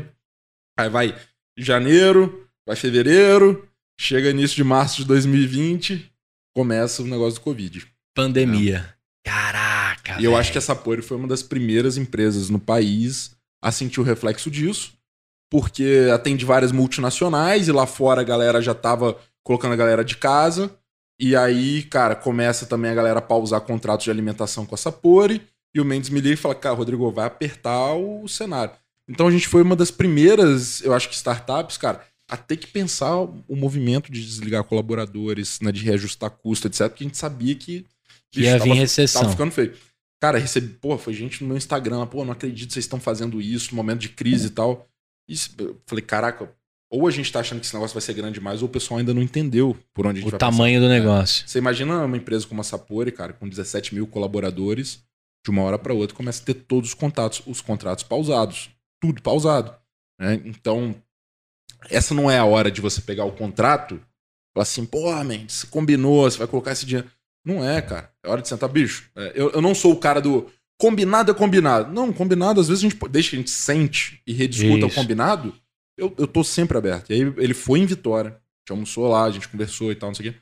E eu falei, cara, beleza, a gente vai ter que ajustar. E aí a gente desligou ali, eu acho que 35% os colaboradores, cara, duro. Nunca tinha feito isso, né? Nossa empresa sempre foi assim, ó, degrauzinho, degrauzinho, degrauzinho, subindo, subindo, subindo. Isso é bom, mas isso é um perigo, né? Uhum. E aí na hora que você toma um- uma virada dessa, Já começa Cara, a dar uma magoada. Aí o omeprazol comendo solto. comendo solto. Pan- Pantoprazol, 60mg eu gosto. Tamo junto. Então, um momento muito duro ali pra gente. E na contramão, as empresas começaram a crescer pra caramba. A Chip cresceu quatro vezes. Delivery na pandemia, Cara, você tinha, você tinha a, a balança da situação ali, né? a Chip cresce quatro vezes. A Zite dobra de faturamento. Gente pluga ela no delivery da Chip também, começa a vender pra caramba. As empresas cresceram pra caramba ali e a gente com 30, 35% a menos. Pô, tendo que se virar e refatorar a infraestrutura de tech, tudo que tava crescendo muito. E muito grande. Daniel, ele sabendo que a comida que ele entregava dentro do escritório estava sendo entregada fatiada pelo delivery. Exatamente, exatamente. Então, pô, muito legal, né? Você poder participar de um processo, mesmo que pequeno, você mostrar um outro lado ali Sim, do, do, do sim, porque ele, negócio, ele né? ficou ali de mão atada, né? As pessoas Exato. não vão mais pros locais Não tinha e pros fazer. restaurantes, não tem o que Tem fazer. que fazer, exatamente. O que ele podia era aproveitar toda a infra, que ele deve ter feito isso, tenho certeza absoluta, como um empreendedor que é, toda a infra que ele tinha central para distribuir essa Pra comida de distribuir, outro sim. jeito. é. Sim, sim, sim, por outros canais, etc. Depois você me conecta com ele, que esse cara vai ser um prazer. Ah, né? é, Eu vou onde é- ele estiver. Ele é, ele é um fenômeno. É. Ele é um fenômeno. E aí, cara, começa no final de. Pô, as empresas indo super bem, cara. Pô, virou o caixa, começou a ser positivo, a gente nunca teve, né? Virou Aham. o caixa, começou a ser positivo. É super divertido. E no final de 2020, eu já tinha um contato, é, um relacionamento muito legal com o pessoal da Americanas, eu gosto muito da turma lá. Em 2019, eu tinha conhecido o Edu Fullen, que é um, um dos executivos de tech lá, um cara que eu gosto pra caramba. É, e foi muito boa a nossa conversa, mas eu já tava palavrado com a Sapori. Então eu falei com o cara, falei, cara, deixa eu fazer um negócio com a Sapori, depois a gente conversa e tal. E aí no final de 2020, o pessoal da Americanas me deu um toque, falou, cara, porra, a gente queria conversar e tal, não sei o quê. Primeira coisa, eu liguei pro Mendes e falei, Mendes, ó, é, o pessoal quer conversar sobre chip, quer conversar sobre delivery de food. Ele falou, Rodrigo, é, você acha que é um bom negócio? Eu falei, eu acho que é um bom negócio pra gente olhar. Ele falou, então toca. Eu falei, posso? to-" Eu falei, cara, toca você, só vai me atualizando só. Legal. E começamos a construir no final de 2020. E dia 7 de abril de 2021, aí foram mais uns sete meses de negociação. Dia 7 de abril de 2021, a gente concluiu, né? E a Americanas comprou 100% do capital da Chip Delivery. né? nesse momento, eu deixo de ser executivo da Americanas, da Chip Delivery ainda, né? E eu tenho um contrato como advisor lá, e o meu sócio Tomás, que era o CEO, assumiu como CEO. É um cara espetacular ali à frente da, da empresa. Legal. É, e depois que a gente fecha, pouco mais de um mês depois, esse negócio, a gente já teve a ideia, porra, isso tinha que virar um Americanas Delivery, né? Porque, cara, o recall de marca da Americanas é um negócio absurdo, né? É. O branding, quantos bilhões foram investidos para construir isso, É. né? Então, pô, vira Americanas Delivery, o time faz uma virada espetacular do nome do aplicativo da Delivery, o time faz uma virada espetacular do nome do aplicativo, da identidade visual, etc. Tudo isso sendo tocado pelo, pelo Tomás, pelo time de diretores. E eu, como advisor lá, então tenho algumas agendas semanais com eles. Que legal, mano. E aí veio para um outro lado que, porra, foi super divertido também, que é, pô, agora eu posso ser 100%, quase, assim, 99% Zite, né? Agora, executivo. faz uma pausa aí Claro. e me conta o quanto você pode contar. Caiu o dinheiro no bolso de verdade mesmo? Assim, você olhou um dinheiro e falou assim, mano, agora isso aqui materializou em cédulas ou em extrato bancário que realmente eu fiz uma parada que tinha muito valor. Não precisa abrir ne- nenhum dado, tá? Muito- Mas. É, eu acho que muito mais do que a gente esperava e muito menos do que a gente merecia. Ah, é? Tá bom, tá bom, tá bom. Eu sempre uso essa frase pra falar, mas sim, a gente teve liquidez né, no- no- nos dois movimentos. É, mas como é natural, a gente tem o nosso upside maior atrelado ao futuro, né? É natural que startups Isso, nesse, isso. nesse estágio estejam Você recebe um troco, depois, dando, dando mais certo, você recebe o outro troco. É, exatamente. Legal. E aí, pô, no início você acha que é um valor que resolve sua vida, aí você chega nesse valor e fala, puta, não é isso, é 3x disso. Aí não é 10, aí... é um negócio que não tem, não tem fim e tal, mas... entendi, entendi. é, Mas e o tesão de ter feito um exit e, Ah, e caiu, caiu o TED ali? Na hora que caiu Ah, o. TED, o que, que você fez, mano? Cara, caiu o TED, o que, que eu fiz? Eu vou falar especificamente... Cara, tô lembrando aqui. É, eu queria que você Com me recortasse esse sabor dia. em 2019. Essa, essa história é maravilhosa. Eu morava num quarto de hotel aqui em São Paulo no final de 2019. Ah, Meu salário pra tocar as duas era 3 mil reais na época. Morando em São Paulo, só o aluguel. Ah, não, eu tinha auxílio, auxílio moradia também. Mas era 3 mil reais pra eu viver em São Paulo, tocando as Aham. duas empresas. Então era um quarto de hotel, cara, super pequenininho ali na Gomes de Carvalho, no- na Vila Olímpia. os meus sócios vieram para São Paulo. Eles vieram para São Paulo. É, e, cara, a gente ficou, tipo assim, dois dias de balada. É, mas, pô, todo mundo namorava, tudo super. Uhum. Mas, pô, bebendo pra caramba, cara. Bebendo, comemorando demais, demais, demais. Momento. E, bicho, nós quatro, a gente era tão muquirando, nós quatro no mesmo quarto de hotel, assim, um dormindo no sofá, outro dormindo no chão, dois dormindo na cama de casal.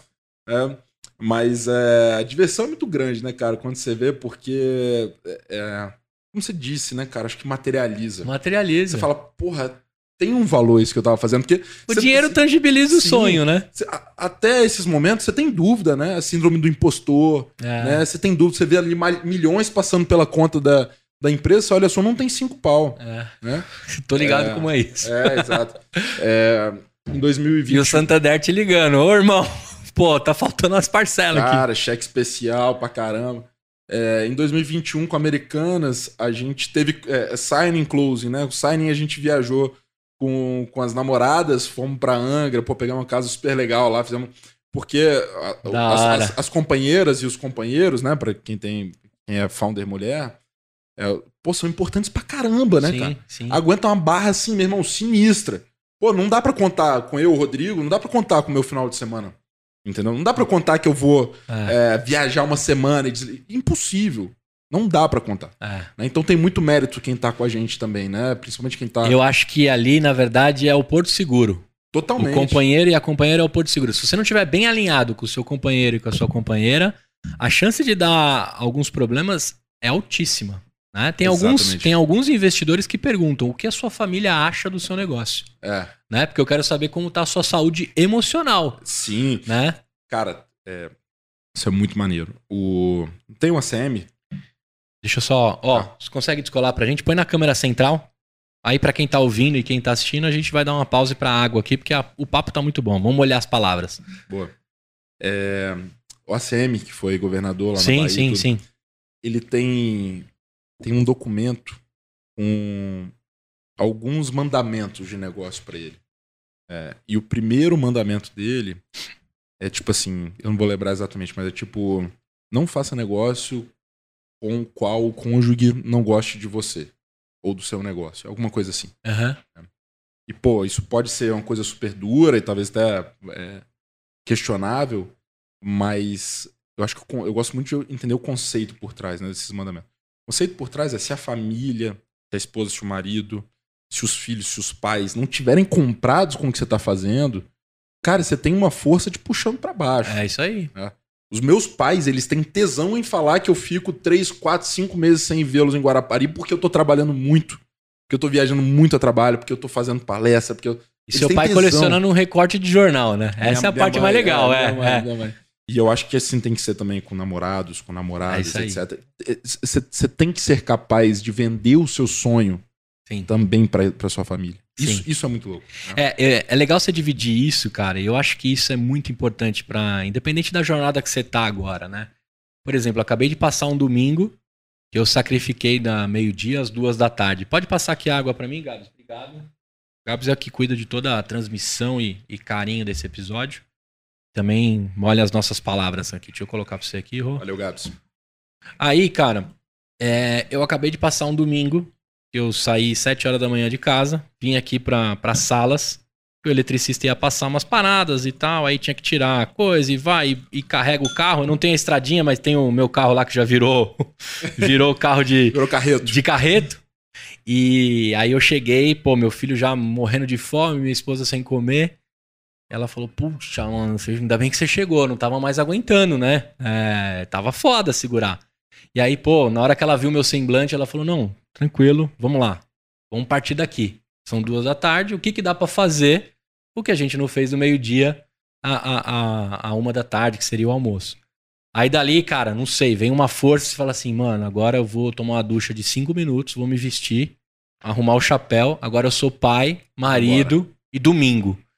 E aí você vai levando aquilo você fala assim, porra, tá alinhado. Ela viu meu semblante, eu não precisei justificar para ela que eu precisava e tal. No começo a gente fala muito, né? Ah, eu precisava ter feito isso, eu precisava estar tá lá, eu precisava. Aí alguns questionamentos é, cara, mas e os seus sócios? E os colaboradores? Por que eles não fazem isso? Por que você? A gente já chegou no nível de entender que era necessário aquilo de algumas coisas do crescimento. Cara, e saiu uma força no domingo. Agora, acabei de viver isso. Ontem. Que se meu filho falasse assim, pai, agora vamos entrar aqui no, no brinquedão, que é, é o terror dos pais, é entrar num brinquedão, e vamos arregaçar. Se ele falasse, eu tava pronto. Sim. Ia tirar força de algum lugar. E isso, alguns e algumas, tem essa força puxando. Então, acho que se você tá nesse momento, uma das minhas dicas é, cara, coloca os pingos nos is. Puxa uma conversa. Da mesma forma que você puxa o seu sócio e a sua sócia para conversar, puxa o seu cônjuge. Troca uma ideia, cara. Alinha direitinho o norte que vocês estão indo, porque se você remar e tiver que morrer na praia, Esquece. esquece, cara. E na hora que você botar o rabinho entre as pernas para começar tudo de novo, é esse mesmo cônjuge ou essa mesma cônjuge que vai te ajudar. Então, ela tá pronta talvez pra você voltar com o rabinho entre as pernas, ele também, né? Mas se você não combinar o jogo, essa volta pode ser dramática. Sim, sim. E quando der muito sucesso também, você não pode esquecer quem tava ali te fortalecendo. Exato. Isso é uma coisa importantíssima. Esse foi, o, foi, foi a razão, né, da gente ter feito essa viagem todo mundo em conjunto e tal. Pra, é, pra celebrar, né? Pra celebrar, porque é, uma jornada tão intensa dessa, quantos momentos você tem de juntar todos os seus sócios com, a- com as famílias, etc. e Tal? É muito raro. E, e a sociedade por si só é um casamento, né? É isso aí. É um casamento. É. É. Então, cara, você tem que fazer esse negócio ser. É a um diferença que negócio não tem muito- beijo, né? Ainda É, não tem beijo. diferença é- é- é, então tem que ser um negócio muito harmonioso. Você tem que promover com que as pessoas se com, com, né, com os dois lados, chamando, chamando assim, se gostem e se respeitem e se É admirem, né? Eu vejo muito isso, cara. Quando o cônjuge começa a, a não gostar do sócio ou vice-versa, e tal, alguém vai perder nesse negócio, meu irmão. É. O lado mais fraco aí da história vai estourar. Então tem que ter alinhamento, né? E assim, eu, eu e Perfeito. meu sócio, a gente tem alguns combinados é, entre a gente, né? Pô, para evitar problemas, né? Para manter algumas coisas só entre a gente, né? Que não, que não saia para Uhum. além ali do, do- de quando a gente está numa sala de reunião e tudo. Isso é, isso é importante. Alinhar os dois lados, né? Legal. tanto os relacionamentos quanto a sociedade. É importante que isso, as pessoas se admirem, né? Que as pessoas se gostem. Vou dar o exemplo, por exemplo, da Bruna, né? Que é a esposa do Renato, meu sócio. Renato, ele tem dois filhos já. Eu sou padrinho do filho dele. Que legal. né? A Bruna teve com a gente desde o início. E ela, a gente tava lá entregando bebida, ela ia levar as comida japonesa pra gente e tal. Cara, é, pô, ganhei um, ganhei um prêmio no. Ela era a. Sapori de vocês ali. É, exatamente. Eu ganhei um prêmio no, no ano passado, lá, lá, lá no Espírito Santo, do IBEF, né? Destaque empresarial. É, e eu levei o Renato e ela. Né? Falei, pô, quero que vocês dois sejam. Cara, ela se emocionou. Que legal. É, como se fosse. Ela é a nossa sócia no negócio, né? É, é. É, então, é, é essa, essa relação é, e valorizar quem, quem passa contigo ali, cara. o- Isso é muito os importante, dark cara. days, né? Cara, isso é fundamental. É, eu Isso. tenho, eu tenho muito guardadinho cada nome, né? Independente, a minha jornada muito, muito no começo ainda, né? Por isso que eu tô aqui me inspirando contigo. Mas eu queria alertar todos esses empreendedores, cara. Acho que isso é a fortaleza dos negócios. Mas vamos lá. Checão da hora, conta bancária regularizada ali, né? Diante, Saiu dentro das, cheque especial. É isso aí. Saiu do cheque especial, arrumou e etc. A, a Chip passa a ser é, filho adotado da Americanas, Americanas. né? Eu queria que você contasse assim, entre vocês quatro, como é que é entregar o filho? Como é que você faz o desmame? Ou Legal. tá sendo feito o desmame? Cara, legal. Os nossos dois combinaram, não dá pra dizer um desmame, porque as nossas duas empresas, pô, eu tenho autonomia total. O Mendes é um cara que só pergunta, cara, o que, que eu acho que é melhor, se eu acho que é bom, etc. A gente tem autonomia total. É, a empresa, cara, é cultura Zait, né? Então a empresa é nossa. né? É nossa, obviamente, prestando conta, né? Satisfação não paga, dívida mais amortiza. Então, prestando conta, dando satisfação para acionista, etc. E lá no Americanas, o Tomás, cara, ele é o CEO né, da Americanas Delivery. Ele é o diretor executivo à frente da Americanas Delivery, com a Legal. cultura, mantendo a cultura nossa, mantendo o que a gente acredita que é a essência do negócio. Então não rolou um desmame assim, né? Mas, é, cara, eu, eu, pô, eu- uma das coisas que mudou minha vida foi um podcast. É, É, que bom. Você Fla- tá é, mudando de vários outros. é, com Flávio Augusto, da WhatsApp. É, esse cara tem um poder de comunicação Absurdo. É, eu saindo da faculdade de engenharia, eu pego ali um podcast dele, cara. Ele falando com a maior verdade nos olhos do mundo, assim. De que, cara, você é o único responsável por tudo que acontece na sua vida. Né? E, e tal. E ele fala nesse podcast também que o destino de uma empresa só pode ser três. Né? Ou quebra, ou vira herança, ou vende. Quebra, Herança. Ou, herança, ou você vende. Ou vende. Exatamente. É. Eu vou conectar com outro negócio muito maneiro. Aham. É, mas então, assim, cara, herança. Pô, vou gostar muito do meu filho, vou dar tudo que ele quiser na vida dele, mas acho que não. Eu quero que ele siga o caminho dele. É. Né? Acho que quero, que ele siga o caminho dele. Não faço Vou de nada? É. Ah, Vai remar Vai também. remar, vai remar, papai. É, né? Aquela história de tiozão, né? Vou pegar e falar, ó, na sua época eu dava quatro voltas no campo e ia trabalhar de sete, né? Não tem É, aquelas histórias é isso tiozão. aí. Quero fazer isso com ele. É, quebrar não é uma opção. Quebrar não é uma opção. Então, pô, sobe pra gente eventualmente vender. E a gente sempre teve tesão nisso. Em 2018 eu fiz um curso de M&A. Eu falei, eu não vou passar por M&A só com advisor e com advogado. Eu vou ser parte protagonista de quando a gente fizer um M&A. Um ano depois a gente tava fazendo. Então a gente se preparou pra esse momento Que legal. se preparou, a gente queria isso. A gente que Porra, cara, o desconhecido, né, cara? Eu acho que isso move a gente. Né? O próximo desconhecido pra mim é o IPO. Eu vou fazer o IPO. Que é, da é uma hora, questão de tempo.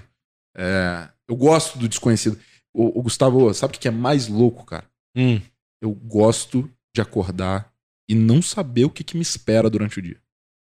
Isso pra mim é uma das definições da Qual vida vai do- ser o leão? Não sei. Não mas sei. tô pronto pra correr ou pra dar gra- a gravata. Cara, é, e esse, essa eu acho que é uma das definições da vida do empreendedor. Você acorda, você não sabe o que, que vai acontecer. A certeza é, vai ter algum problema e depois vai ter alguma, um momento de glória muito maneiro, né? Eu acho que essa é a minha cabeça. Sim. né? Não pode ser aquela cabeça de, ah, no final sempre dá certo. Não, não é isso. Te leva num caminho perigoso. Mas, cara, é sempre uma coisa nova. É sempre uma pessoa nova que te acessa. É sempre uma ideia. né? então, isso é o que me dá tesão. Eu gosto desse, desse mar aberto. De não saber o que, que vai acontecer. Né? E gosto do, dos momentos de guerra também. Sim. Gosto muito Sim. dos momentos de guerra. Sim. Agora-. IPO escrito aqui. Quero fazer um compromisso contigo, público, que assim que você apertar lá o botão, você vir contar pra gente como é que foi essa história. Fechado. É, não tenho dúvida que você vai conseguir, né?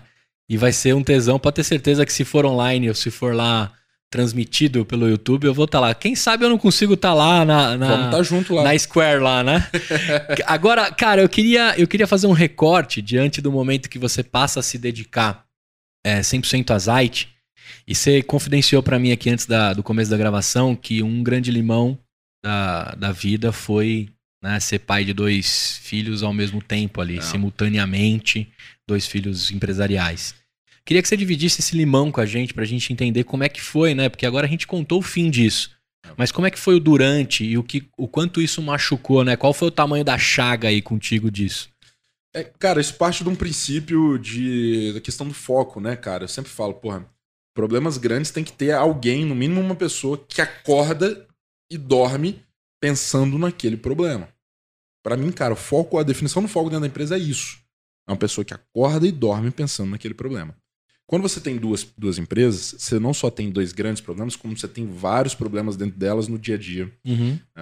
Você tem muitas vezes, cara, alguns conflitos de interesse.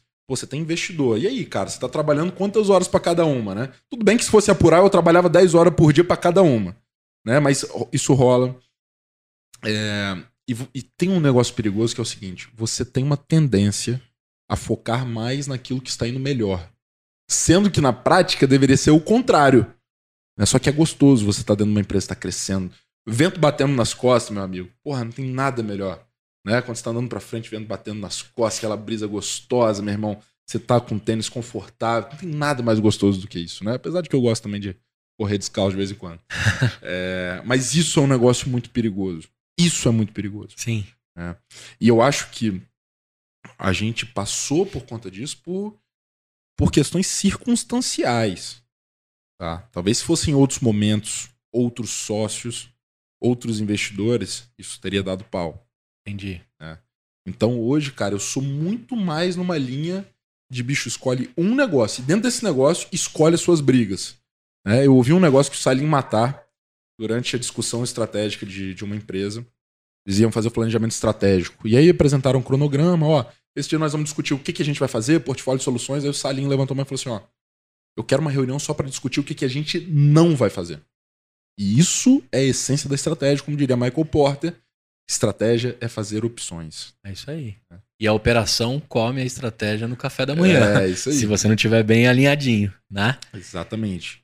Então, cara, assim, mudei muito minha cabeça sobre isso. Mas, eh, Aí entra aquelas coisas inexplicáveis, assim, pô, Rodrigo, você mudaria isso na sua vida? Eu falei, Mas nunca. Mas nunca, cara. Mas assim. você beirou algum burn- um bu- burnout? Você. Quais foram. Teve- teve um- Como que o seu corpo correspondeu a essa, essa dupla jornada? Cara, não, mas talvez tenha sido circunstancial também. Cara, eu tenho uma base Entendi. familiar muito sólida. né? Não tô dizendo que é rica, não, não é isso. Sólida, né, cara? Meus pais eu posso contar sempre com eles. É, pô, já deitei do lado da minha mãe lá, chorei quentinho com ela Ah, e tal. né? delícia, delícia. É, pô, você, você ter os sócios, né, cara, que confiam em você. A gente nunca teve desconfiança de sócio, cara. Eu falei, cara, o dia que eu tiver que olhar o extrato bancário para ferrou, fudeu, fudeu. É, é. Né? Não pode. Então, é, pô, sócios que confiavam muito. né? É, isso é uma coisa também, né? O fato de você tocar as duas e né, as operações, os colaboradores e os sócios percebem, pô, ele tá puxando um pouco mais pra cá porque tá dando mais certo. E eu que tô aqui do outro lado, né? Mas tô precisando de ajuda. Exato. Ah, ah, Tô na areia movediça. Que hora que ele pega a minha mão? Exato, né? exato. Isso o cara também tem que ter segurança e entender, né? Que os pratinhos você não É. vai parar de rodar. É, mas eu, a gente aprendeu a fazer um negócio muito interessante que era alinhar interesses, né? A gente, nossa sociedade é muito assim. É, então, alinhando interesses, entendendo, porra, que, cara, são sócios que eu quero ter pro resto da vida. Então, vamos pensar novos negócios, vamos pensar juntos, vamos estar juntos, vamos ser sócios juntos. Gente sempre foi alinhando interesses, né? Pra nunca ter esse tipo de coisa. Entendi. É, mas, cara, acho que tiveram diversas circunstâncias, eu não vou chamar de sorte, mas circunstâncias favoráveis que permitiram que mesmo com as duas a gente seguisse. Mas, cara, é muito perigoso. Sim. É muito perigoso e eu não recomendo é, que ninguém faça isso, assim, cara. Acho que a questão do foco é, é game changer, assim, pra todo mundo. Agora, eu queria entrar na Zite, atualmente. O que, que se tornou essa, essa Zite? Se eu tenho interesse em ser um franqueado, Legal. se eu quero fazer negócio com vocês, se eu quero nadar com esses tubarões, me explica aí o que, que é hoje a Zite e toda a sua energia que está concentrada nela para a gente entender. E aí depois eu queria entrar um pouco no, no, no mundo de ter um mercado autônomo nesse Brasil imenso. Legal. Me conta aí. Cara, em maio do ano passado, seguindo a linha cronológica, é, quando eu falo, pô, beleza, vou ficar 100% na Zite. A gente fez uma divisão de times, né? Então, pô, Americanas vai precisar mais dessa, dessa, dessa peça, a Zite vai precisar mais dessa, dessa, dessa. E uma das peças que ficou na Zite foi o Pedro, que é meu CFO. Falei, cara, aqui na Zite a gente vai precisar de muito trabalho de reestruturação de processos, de fi- do- da parte financeira e tudo. É, você é o cara pra estar aqui comigo. E a gente começou uma reestruturação na Zite, assim, cara, fortíssima. Eu acho que não tinha, não tinha 20 pessoas lá há um ano atrás, hoje tem 70. É, e mesmo das pessoas que tinham, eu diria que a maior parte aí é, não está mais com a gente. Então a gente fez uma reestruturação completa, até cultural, metodologia de gestão, e a gente fez opções. A gente optou por seguir um plano que a gente tinha há anos, que era ser uma franqueadora. Era crescer através de franquia. A gente tem- tinha a nossa tese lá do porquê que seria melhor seguir no caminho de franquia. A gente refez todo o nosso planejamento estratégico em cima disso. Paramos uma série de projetos. né? Fechamos algumas lojas próprias. A gente falou, cara, a gente precisa de uma, no máximo duas lojas próprias para testar as nossas coisas. Mas operar varejo é uma coisa. Operar uma franqueadora é outra coisa. A gente precisa ter foco nisso. Eu redesenho toda a estrutura organizacional para ser uma franqueadora, trago gente de mercado, trago novas consultorias para ajudar no processo. É, começa a contratar pessoas espetaculares é, para estarem ali conduzindo isso. E a gente saiu ali de março. É, março, abril, a gente devia ter dois ou três contratos. Hoje, pouco mais de um ano depois. É, estamos em março ainda, né? Uhum. A gente tem mais de 50 contratos assinados. Que aí legal. uns 55 contratos e fechando aí. Esse mês vamos fechar oito contratos, né? Assinar oito contratos no mês. Sem ano pass- freio, sem freio. Só ano passado foram 40. E a nossa meta é chegar no final desse ano com algo em torno de 180 contratos assinados no acumulado aí. Tamo, tamo on track da meta. Vai juntar ponto de milha, hein, mano, no, no cartão de crédito, Porra, hein, de viagem. Bicho, se Deus quiser, viu, cara? Porque eu gosto de estar em todas as inaugurações, gosto de estar presente. Apesar do dia a dia, às vezes, não me permitir, né? É. Às vezes Mas- você leva seu coroa lá, não, que gosta de É, viajar. É, exatamente. Eu tenho que começar a fazer isso mesmo, uni- unir os interesses, né? É, começa a levar ele, mano. É, mas, cara, abrindo em tudo que é lugar no Brasil, legal pra caramba, aprendendo muito com os franqueados, né? Muito, muito, muito, muito. É muito divertido isso, né? Você tem um modelo ali de operação é, desenhado, padronizado, etc. Mas na ponta você tem um cara que é empreendedor também, te dando insight, te provocando, te criticando, etc. E esse é o caminho do crescimento. Eu tenho É. tesão nisso, cara. É. Tesão nisso. O, o, o feedback ele é muito valioso, né? Ele vem Hum. muita coisa legal. A gente tem isso no nosso book cultural, né? Acreditamos no feedback como ferramenta de autodesenvolvimento. Que legal. Ah. Acreditamos. É, isso tá no nosso book, tá escrito lá. A gente acredita bastante nisso, né? Pô, Animal, cara. ferramenta de autodesenvolvimento. Ou seja, tudo que você me falar é uma ferramenta de autodesenvolvimento. Eu posso usá-la ou não. né? Mas que é uma ferramenta, é uma Sim, ferramenta. e, e é o cara que tá, né, pulsando ali. Hoje, quanto custa? Se eu quiser abrir. Vamos lá. Conheci a Zite, achei animal a história, a construção, já conheci os founders, as fortalezas.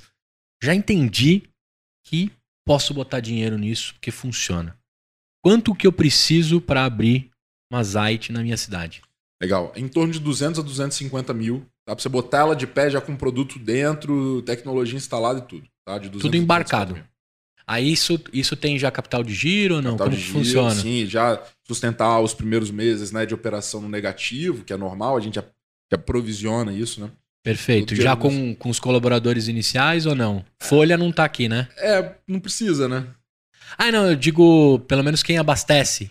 É, porque alguns franqueados são eles mesmos, Tá. são eles mesmos. Tem gente que tem menor aprendiz, tem gente entendi. que tem gente que está abrindo mais de uma loja, então contrata já um funcionário full time que opera. Tem gente, Beleza. tem gente que já tem condição de ter um funcionário full time em uma loja só, né? Então, mas assim, O cara que, que reabastece as paradas. é, que recebe mercadoria, que reabastece, né? E o sistema já me fala o que precisa comprar, o que não precisa. O negócio ali, tecnologicamente, ele é redondinho. É, exato, sempre em evolução, né? A frase que eu sempre falo. Nunca pronto, sempre pronto. A gente nunca pode achar que a gente está pronto. Tá certo. Mas a gente está sempre pronto para ir para o mercado, para ouvir, para botar o bloco na rua, etc. Né? Então, sempre em evoluções, sempre coisas para melhorar. É, e a gente, isso é um ponto que a gente nunca esconde. Cara, ó, o que, que a gente faz de bom é isso, o que, que a gente tem para melhorar, o que, que a gente tem de é, ponto negativo hoje é isso, estamos correndo e a gente está disponível para caramba para melhorar. Agora, é, depois eu quero entrar em alguns quesitos de segurança, Uhum. fraude, né? A gente pode falar um pouquinho, mas eu, eu queria passar rapidamente nesses temas. Eu queria entender o seguinte: qual o Que bom. tamanho, qual o tamanho é, que precisa ter esse espaço?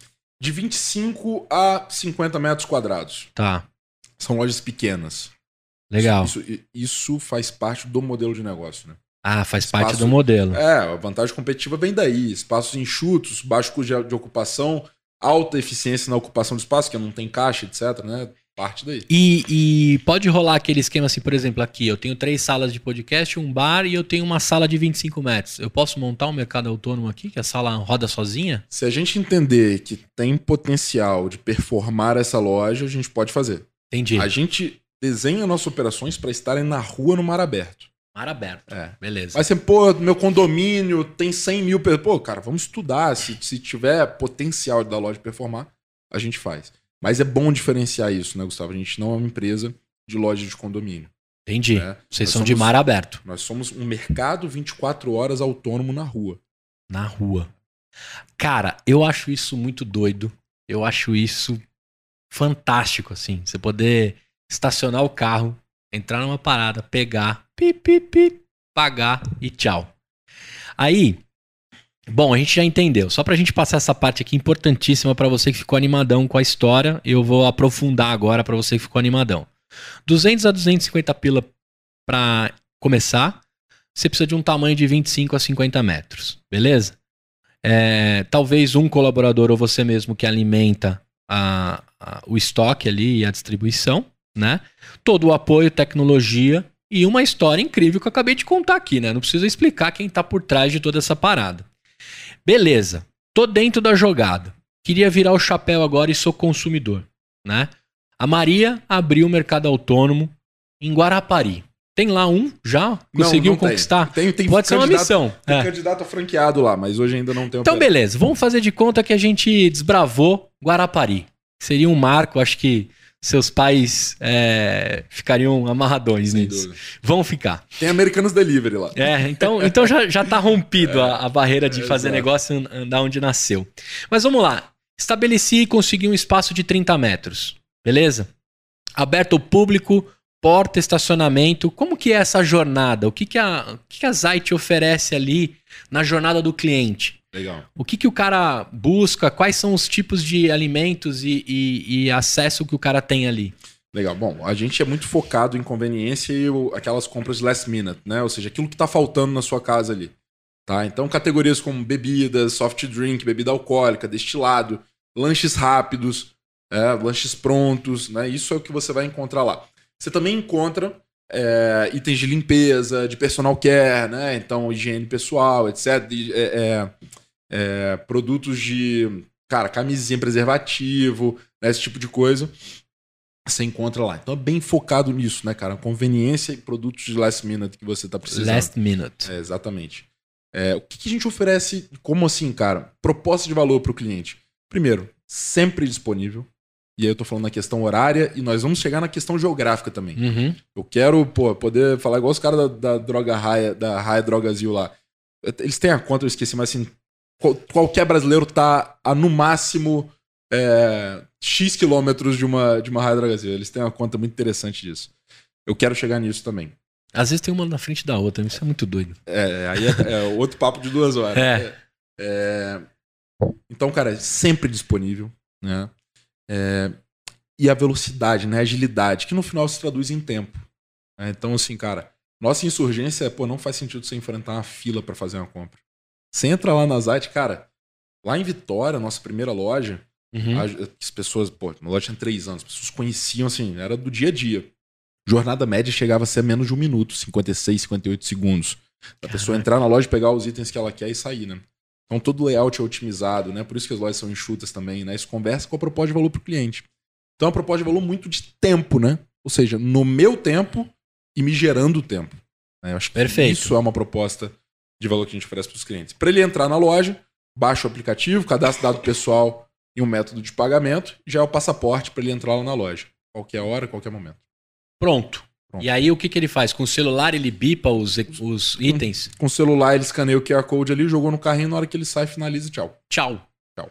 Aí eu queria, eu queria passar rápido por esse assunto para não gerar nenhum tipo de dúvida e nem medo nas pessoas. Claro, estamos falando de Brasil. Uhum. Estamos falando desse país que tem as suas dificuldades.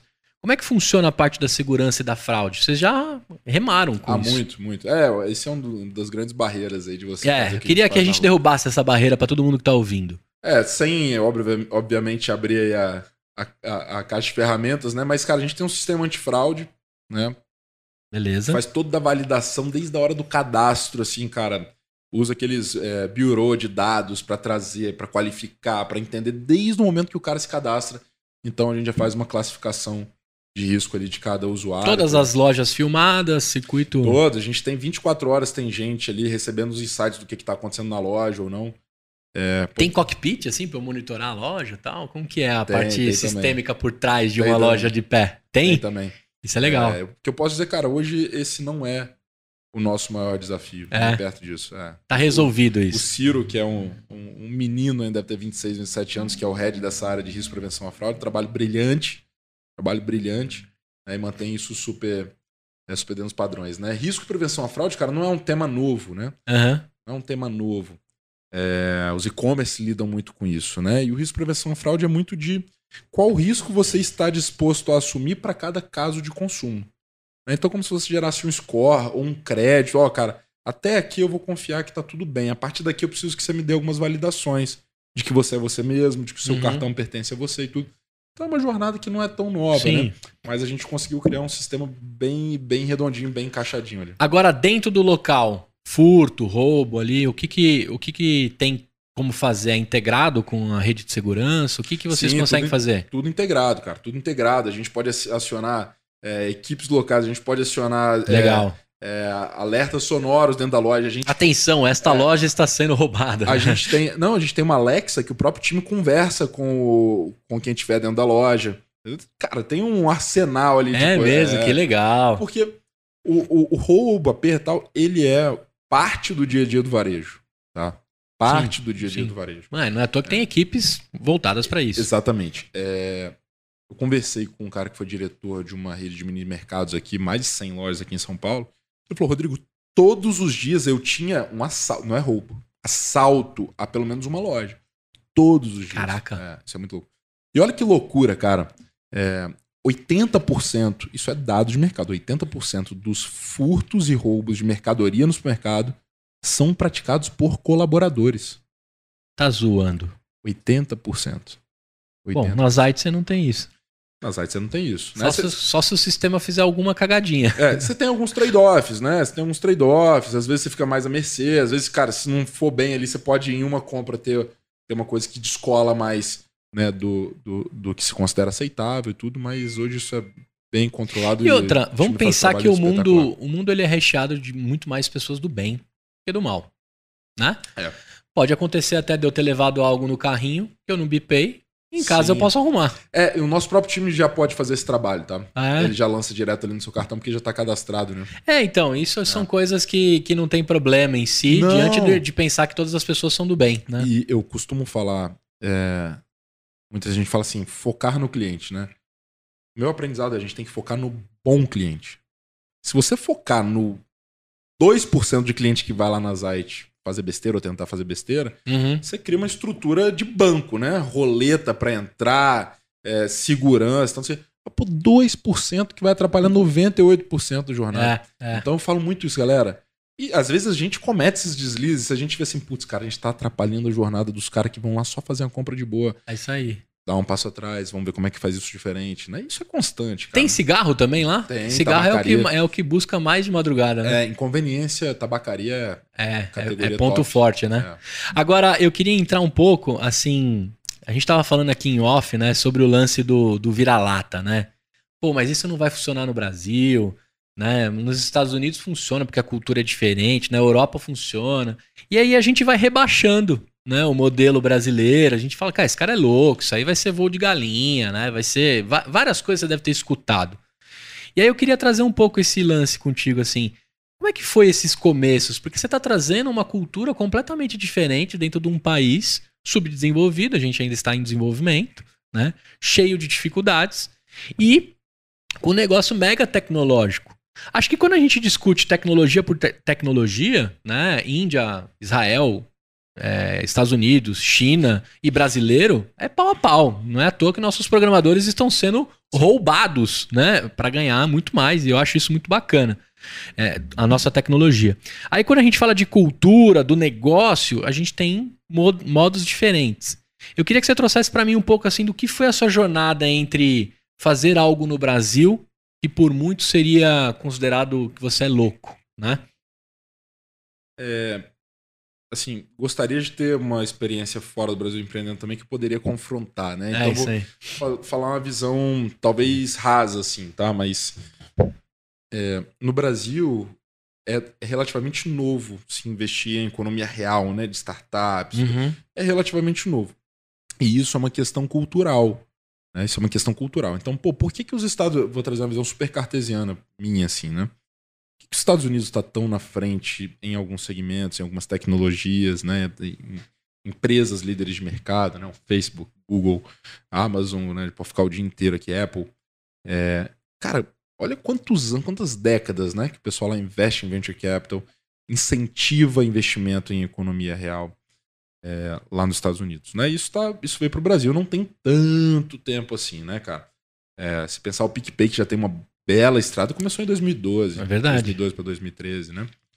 É, então, quando a gente começou, né, cara, como eu falei, nem eu sabia o que, que era isso. Então foi um processo de aprendizado primeiro, para depois começar a ajudar a educar um pouco os investidores, o mercado, a galera Sim. entender como é que é, como é que não é. É, e hoje eu tenho uma felicidade de poder fazer isso em outras empresas, como conselheiro, como advisor, etc. Ajudar a regular nessas. Mas, cara, é, os empreendedores no Brasil, boa parte deles ainda estão aprendendo o que, que é isso. Né? E os investidores também. Os investidores também estão entendendo o que que é investir numa startup, que não é você ficar no cangote do cara. Não é você, meu irmão, dar um calor no cara todo dia, tá? porque esse cara vai ter um burnout, você vai perder seu dinheiro. Então tem uma questão de ganho de maturidade da própria sociedade. Isso é uma Uhum. questão é, muito cultural, né? Eu tava vendo esses dias, cara, eu não vou lembrar o dado, mas é tipo assim, vou chutar, tá? Cara, no Brasil, 5% do PIB é, re- é- é investido em venture capital. Lá nos Estados Unidos é tipo 60%, 70%. É um negócio desse, assim, tá? Depois a gente. Gritante. É. É gritante o negócio, né? Quantas empresas listadas lá no- nos Estados Unidos você tem versus aqui na Bolsa, né, cara? A gente fica. Então, eu acho que é um processo natural, é um processo de maturidade. Eu tô querendo dizer que é melhor empreender nos Estados Unidos que aqui? Tenho minhas dúvidas. Uhum. né? Ao passo de que lá é um ambiente melhor, é melhor pra todo mundo. Aqui no Brasil é desafiador, mas é desafiador pra todo mundo. Olha quanta oportunidade, cara. É. Quantas empresas no Brasil aqui só olharam o que estava acontecendo nos Estados Unidos, na China, Copycat total. replicaram aqui, pum, porraram. É. né? Tem vários exemplos disso, não tem nenhum demérito É isso né, aí. nisso. Então, cara, se a gente olha, pro, ah, começa a entrar um pouco mais em investimento, né? Pô, beleza, os Estados Unidos até estão com a inflação alta lá, né? Deve estar, sei lá, 3, 4% ao ano. É, mas é- é- sempre foi muito baixo, né? Sim. Então, há uma necessidade de quem tem capital investir No em risco, economia né? real, né? Investir em economia real. Lá tem essa necessidade, como diversos outros países aí, na Europa, no Japão, etc. Pô, no Brasil, cara, olha o cenário que a gente tá. Renda fixa 15% ao ano. Né? Qual que é o prêmio que o investimento em economia real tem que pagar para justificar o risco É. de você entrar lá? Então, cara, isso acaba afastando boa parte dos investidores né, de entrar em economia real quando você vem num cenário deles, desse, né? É, todo mundo vai pôr quietinho, confortável. né? Exatamente. Só que aí vem um outro lance interessante também. Cara, se de um lado o custo de oportunidade fica maior, do outro lado, as valuations das startups, né, ou seja, o valor de mercado das startups, das empresas, eles tendem a cair um pouco no momento desse. Porque a taxa de desconto para calcular o valor de mercado Uhum. né? À medida que ela cresce, o valor de mercado cai. À medida que a taxa de desconto. E ela está diretamente ligado à nossa é, taxa de juros, à nossa taxa de referência ali. ok? Uhum. Então, quando os juros aumentam, a taxa de desconto aumenta, o valor de mercado das empresas, que é baseado em valor futuro, ele também reduz. Então, é, uma coisa é fato. Esse cenário inflacionário é cíclico, daqui a pouco ele vai cair de novo. Se tem um momento, se por um lado é legal aproveitar essa onda, por outro momento é hora de aproveitar também para fazer alguns investimentos em economia real. Que você vai entrar em preços mais descontados. Entendi. E daqui a pouco cai os juros, cai a renda fixa, etc. E isso faz com que a valuation estoure. Então, o momento de se investir também em economia real, uma parte do seu portfólio, do seu patrimônio, obviamente, também é agora. Que legal. Então, né, isso, isso é muito interessante. Sempre que você vê. é, tem gente chorando, tem gente vendendo lenço, cara. É isso aí. Sempre, né? Eu gosto muito de, de olhar pra esse, pra esse lado B da história também. Cara, é, eu não queria te largar aqui, mas eu vou, eu vou partir para algumas perguntas e uma já que nasceu aqui eu não vou deixar passar. Você é anjo de algumas? Sou. É, você tem algumas investidas. Sim. Você pode falar algumas em fechadas? Cara, é, eu sou sócio da Outcast, que é uma. Não, não sou um, mas eu sou sócio da gestora Outcast, que é uma gestora de venture capital focada em food tech. Sou investidor lá. Eu sou sócio da Cookie, né, com participação pequena, obviamente, que é minha tese. É uma empresa de, de food. É, tem, enfim, algumas outras coisas menores, mas em tantas outras eu também atuo como conselheiro. Né, e tem, cara, é, Paytime, uma, uma fintech transacionando mais de 300 milhões por mês. Uma fintech lá do estado. Que legal. É, cara, você tem a Agrai, que é uma empresa de agro, etc. E também estou no conselho de empresas mais, mais tradicionais aí, que faturam mais de 100 milhões também. Então, cara, divido meu tempo eh, aprendendo, né? Que legal, esses diversos mano. ambientes, né? Que legal. Aí eu queria entrar agora um pouco no, no tema Amazon Go, que você chegou primeiro que eles e estabeleceu no Brasil. O quanto isso pesou? O quanto você foi comparado com a Amazon? E o quanto você amassou a Amazon aqui no Brasil? É, porra, sempre com muito respeito. Sim, né? sim, sim. Falar em amassar, quase impossível falar em, em amassar a Amazon. É, mas sempre compararam muito e é, pô, saia na matéria. É o Capixaba que trouxe a Amazon. Não, ele não trouxe, cara. A gente fez baseado no, no que a gente achava que ia dar certo, nem sabia da Amazon Go. A gente olhava mais uns modelos chineses, tipo a Bingo Box, tinha algumas coisas lá na China e tal, que a Amazon Go, porque era um projeto muito muito interno lá na Amazon, lá, né? Um negócio super embrionário, assim. Mas foi super comparado e, e se por um lado, né, cara, às vezes a comparação incomoda a vaidade de algumas pessoas, por outro lado ajuda a simplificar, né? Cara, o que é a Zite? Ah, é a Amazon Go brasileira. Porra, pra quem é do setor já entende o que é o negócio. Ponto final.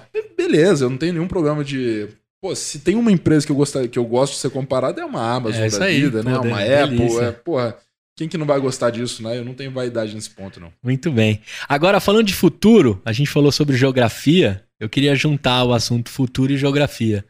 Quais são os planos da Zite, além da captação aí, fechar o ano com 180 contratos, que eu acho que vai passar tranquilamente, até porque percebemos e acho, né, estou falando aqui de finaizinhos de março, que o mundo deve começar a retomar cada vez mais forte, tem caído o número de mortes, a taxa de, de contaminação e etc, né? Então, vislumbra aqui um mundo melhor nos próximos meses, né? Mas também é, o que eu tô falando aqui pode perder validade em horas, né? O É. mundo tá muito maluco. Mas vamos lá, falando em, em futuro, geografia e Zite.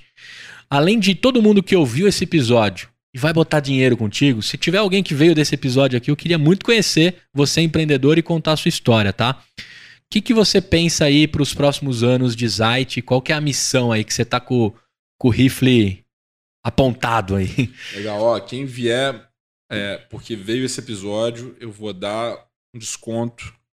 É, vou pensar lá o prêmio que eu vou dar Beleza, é, no mês que esse episódio entrar no, no ar aqui, beleza? perfeito. Aí, fiquem de olho.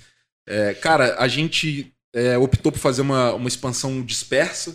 Né? Ao contrário de muitas franquias que fazem lá o Espiral, a gente foi disperso, a gente já tá praticamente todos os estados brasileiros. É, e a minha.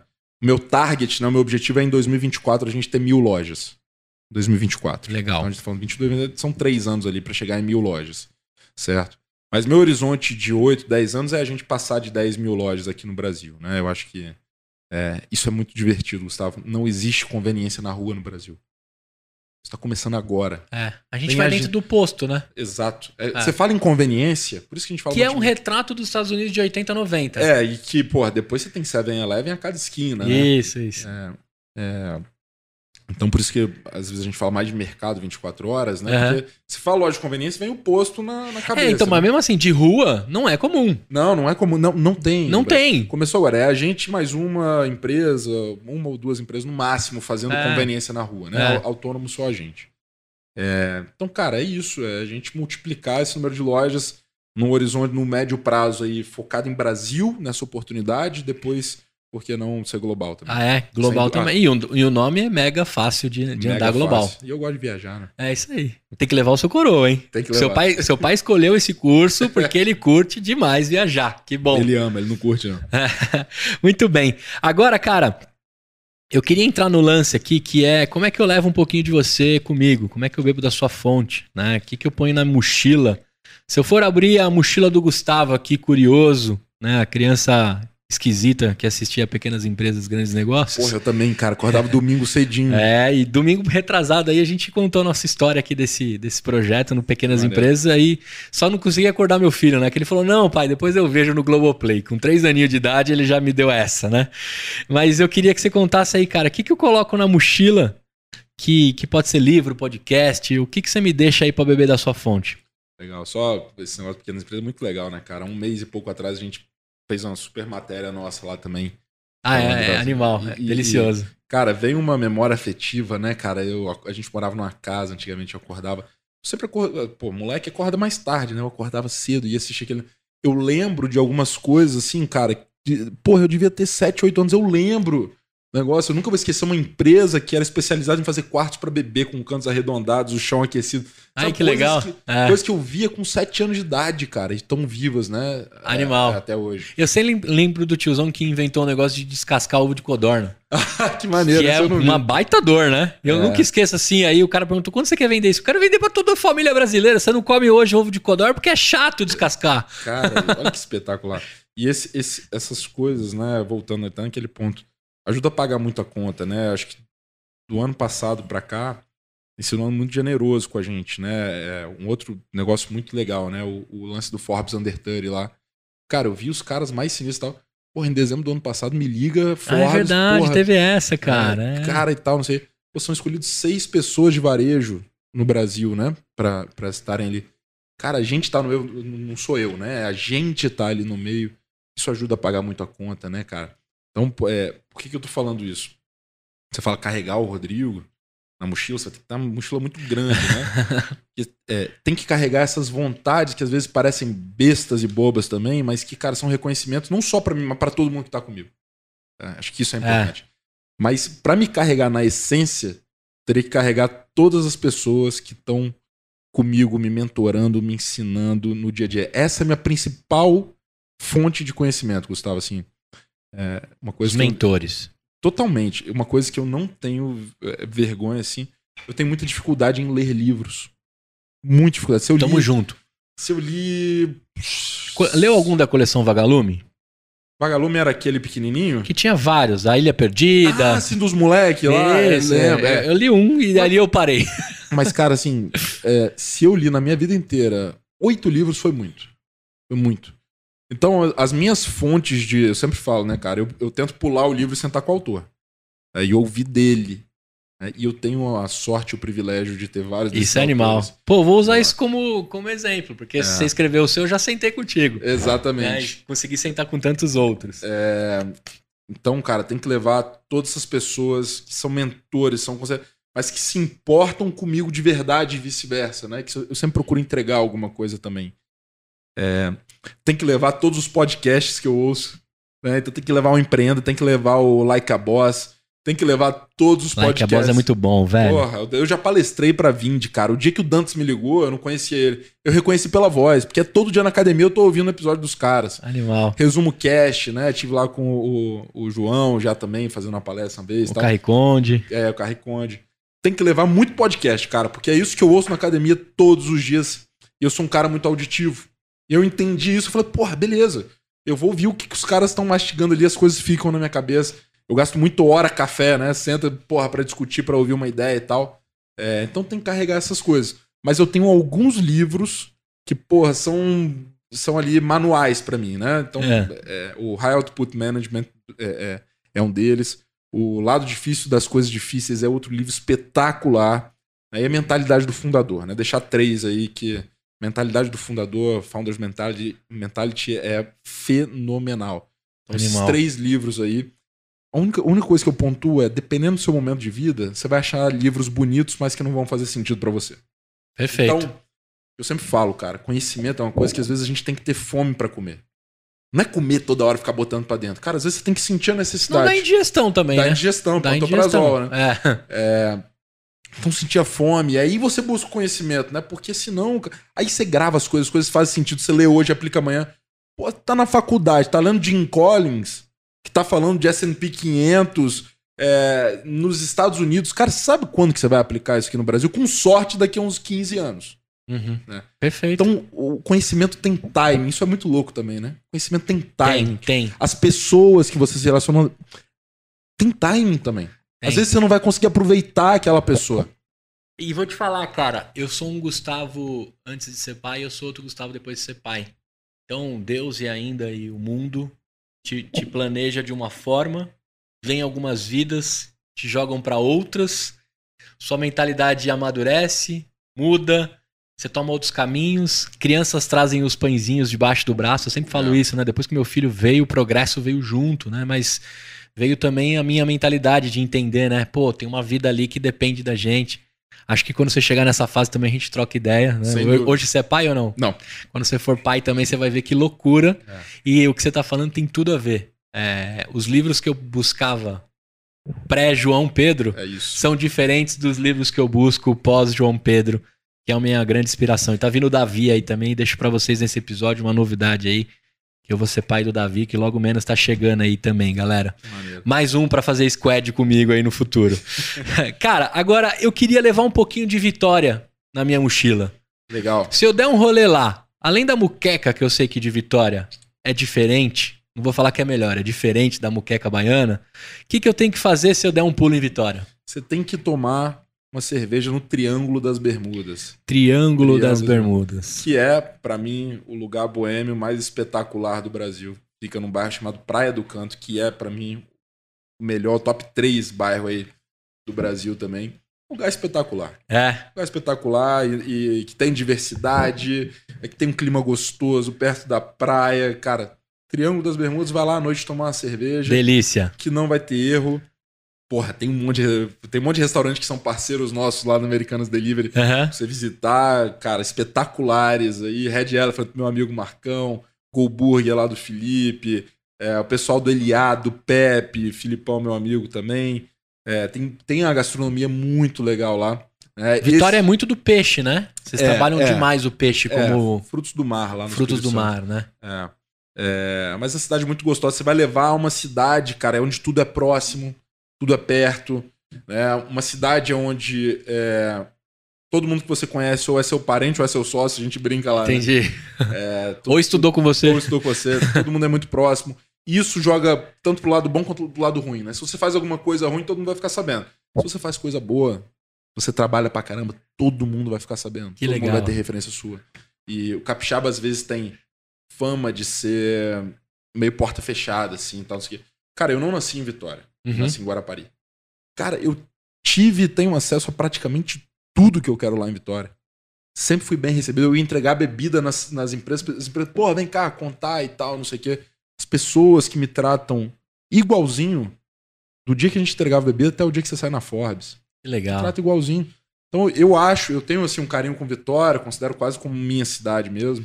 Tenho um carinho com Vitória que é um espetáculo. Acho que foi a cidade que deu tudo que a gente tem. Que legal. Eu tenho, eu tenho como é, planos visitar o Espírito Santo. Meu É. convidado. É, acho que parte da, da história que esse país pode oferecer dentro do, do litoral que a gente tem, né? Vitória tá ali como ponto de parada, né? Eu te perguntei isso porque eu quero fazer um rolê ali. Agora que tá fácil da gente trabalhar de qualquer lugar, né? Por que não começar pelo Brasil, dar um rolê, quem tiver essa, essa condição, esse, né? Para muitos um privilégio, mas para você conhecer um pouco desse Brasil, cara, antes de, de arrumar o passaporte para tirar visto aí para conhecer os gringos, dá um rolê aqui dentro, né, velho? Tem tanta coisa legal aqui coisa. nesse país, velho. Pô, aqui em São Paulo mesmo, esses dias eu recebi uma galera e deu aquele frio na barriga, como apresentar São Paulo, né? Mas aí quando você começa a pensar como estado, como apresentar o estado de São Paulo, como apresentar o Rio de Janeiro, como apresentar o Espírito Santo, como apresentar Maranhão, cara, nós somos abençoados aí, né? Super. Não é fácil empreender nesse país. Nesse episódio você aprendeu aqui um pouco como é de fato empreender. Mas eu vou te falar, hein? Não estamos longe de nenhum desses aí que são bus, né? Não precisa viajar o mundo para conhecer empreendedor bom. Aqui no Largo da Batata ou ali na João Cachoeira, você vai conhecer algo que foi construído e feito made in Brasil, que a gente fala, né? Cara, o que, que você achou de gravar esse podcast aqui comigo depois de dois anos de atraso? Pois é, né, cara? No mínimo, no mínimo inusitado, né? Eu lembro quando chegou lá, pô, vou gravar Empreendacast, eu falei, caraca, bicho, eu tenho uns três. Foram três anos, na verdade, né? Foram três anos, né? 2019 pra cá, É. cara, três anos. É, mas, de novo, né, eu acho que o timing foi muito melhor agora. Foi muito melhor, mais cara. coisa pra compartilhar. Muito lá. mais coisas. É, a gente tem aqui um- uma aula de MBA gravada, cara. Legal. Eu acho que no Diogo, ele deve falar do seu nome lá. Eu vou voltar no episódio do Diogo. Né? Eu vou deixar pra vocês aqui no link da descrição o episódio com o Diogo, que também é do Espírito Santo e montou a PicPay, né? Um baita empresão. É. E a gente fala sobre todas essas dificuldades de trazer tecnologia nova. Cara, eu vou pagar agora o leite das crianças com, com os patrocinadores. Dá uma olhada quem tá apoiando esse projeto. Primeiro é, eu sei que você gosta de academia aí, mas você viaja demais. Então você vai precisar da Fit Anywhere. Fit Anywhere é um aplicativo que te ajuda a malhar em qualquer hotel que você vai, você já consegue ver quais são os equipamentos, um treinozinho, manter tudo em dia e também fazer as aulas, né? Jurídico por assinatura, a partir de 299 reais por mês você consegue ter assessoria jurídica pagando por mês ali e ficar protegido com os caras muito bons que são lá do, da Paduan Seta. Então, jurídicoporassinatura.com. Aí eu tenho também a Bluefields. No final aqui vai ter uma chamadinha para você de um dos programas deles de aceleração, conexão com mentores. É um foguete para empreendedores, Bluefields. Paulinho Maitá e time, a Thalita estão com a gente há um tempão. A Integrale Soluções, desde o seu BPO financeiro até a profissionalização de qualquer pedaço da sua empresa que você precisa. A integralesoluções.com.br pode te ajudar. O Thiago lá também tá prontinho para receber e é um cara bom de investimento em startup, hein?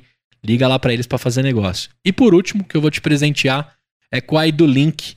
A Idulink é uma empresa que está lá no Vale do Silício, dois brasileiros malucos, um era cozinheiro, fez o pitch para um investidor do Google e a esposa era investidora do Pinterest.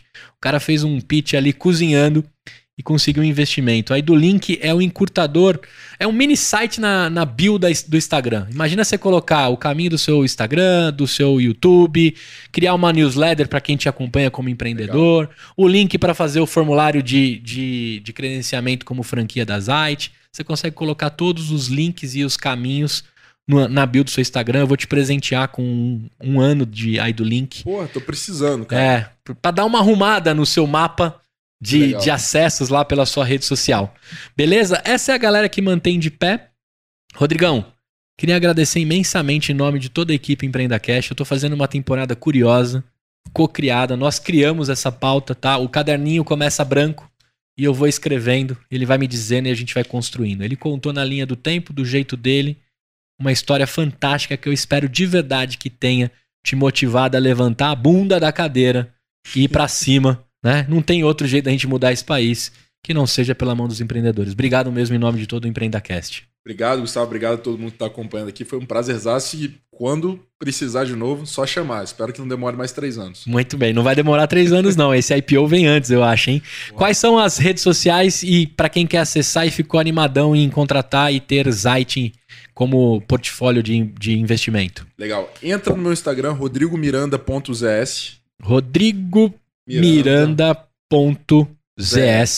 Isso. E lá tem tudo que é informação lá. Eu agora vou colocar o link lá redirecionando. Aí do link, muito bem. É, que todo mundo que chama lá para bater papo, eu converso também, troca ideia, porra, marca reunião, o pessoal chega lá, pô, tô querendo abrir a franquia da Zite. Cara, dá um pulo lá no escritório, vamos conversar, vamos nos conhecer. Animal. Então chega por lá. LinkedIn também, Rodrigo Miranda lá direto, né? Se jogar Rodrigo Miranda Zite que aparece. É, tem um canal no Telegram também. Pelo, pelo, pelo Instagram eu posso eu sempre disponibilizo o link, né? Pô, lá. mais do que nunca você vai precisar de um Idolink, cara. Tem, tem muita coisa, é. Preciso hoje. é... Vou te conectar com o John lá, que é o founder. Show. Ele vai adorar te passar tudo isso. E você tem um ano lá do, do completão. Até lojinha dá pra fazer dentro do, do mini site, cara. Pô, é loucura. animal. Fazer animal. Camisa da Zite pra vender lá. É isso aí.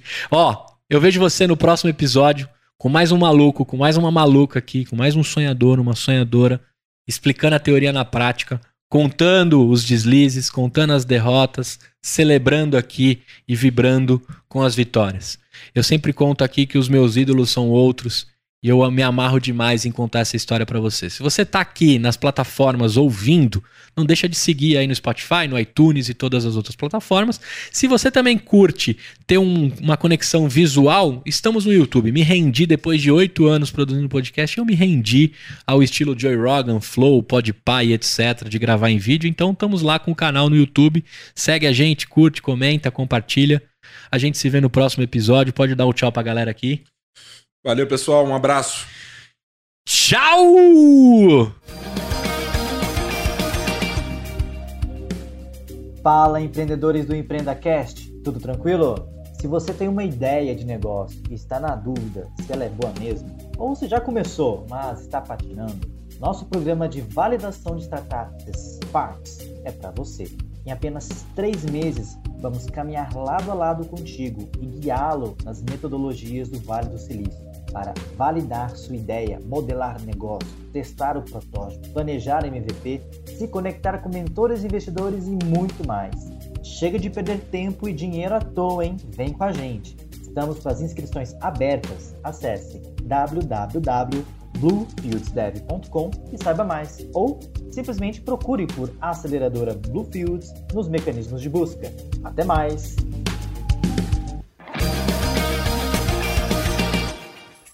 Uma produção, voz e conteúdo.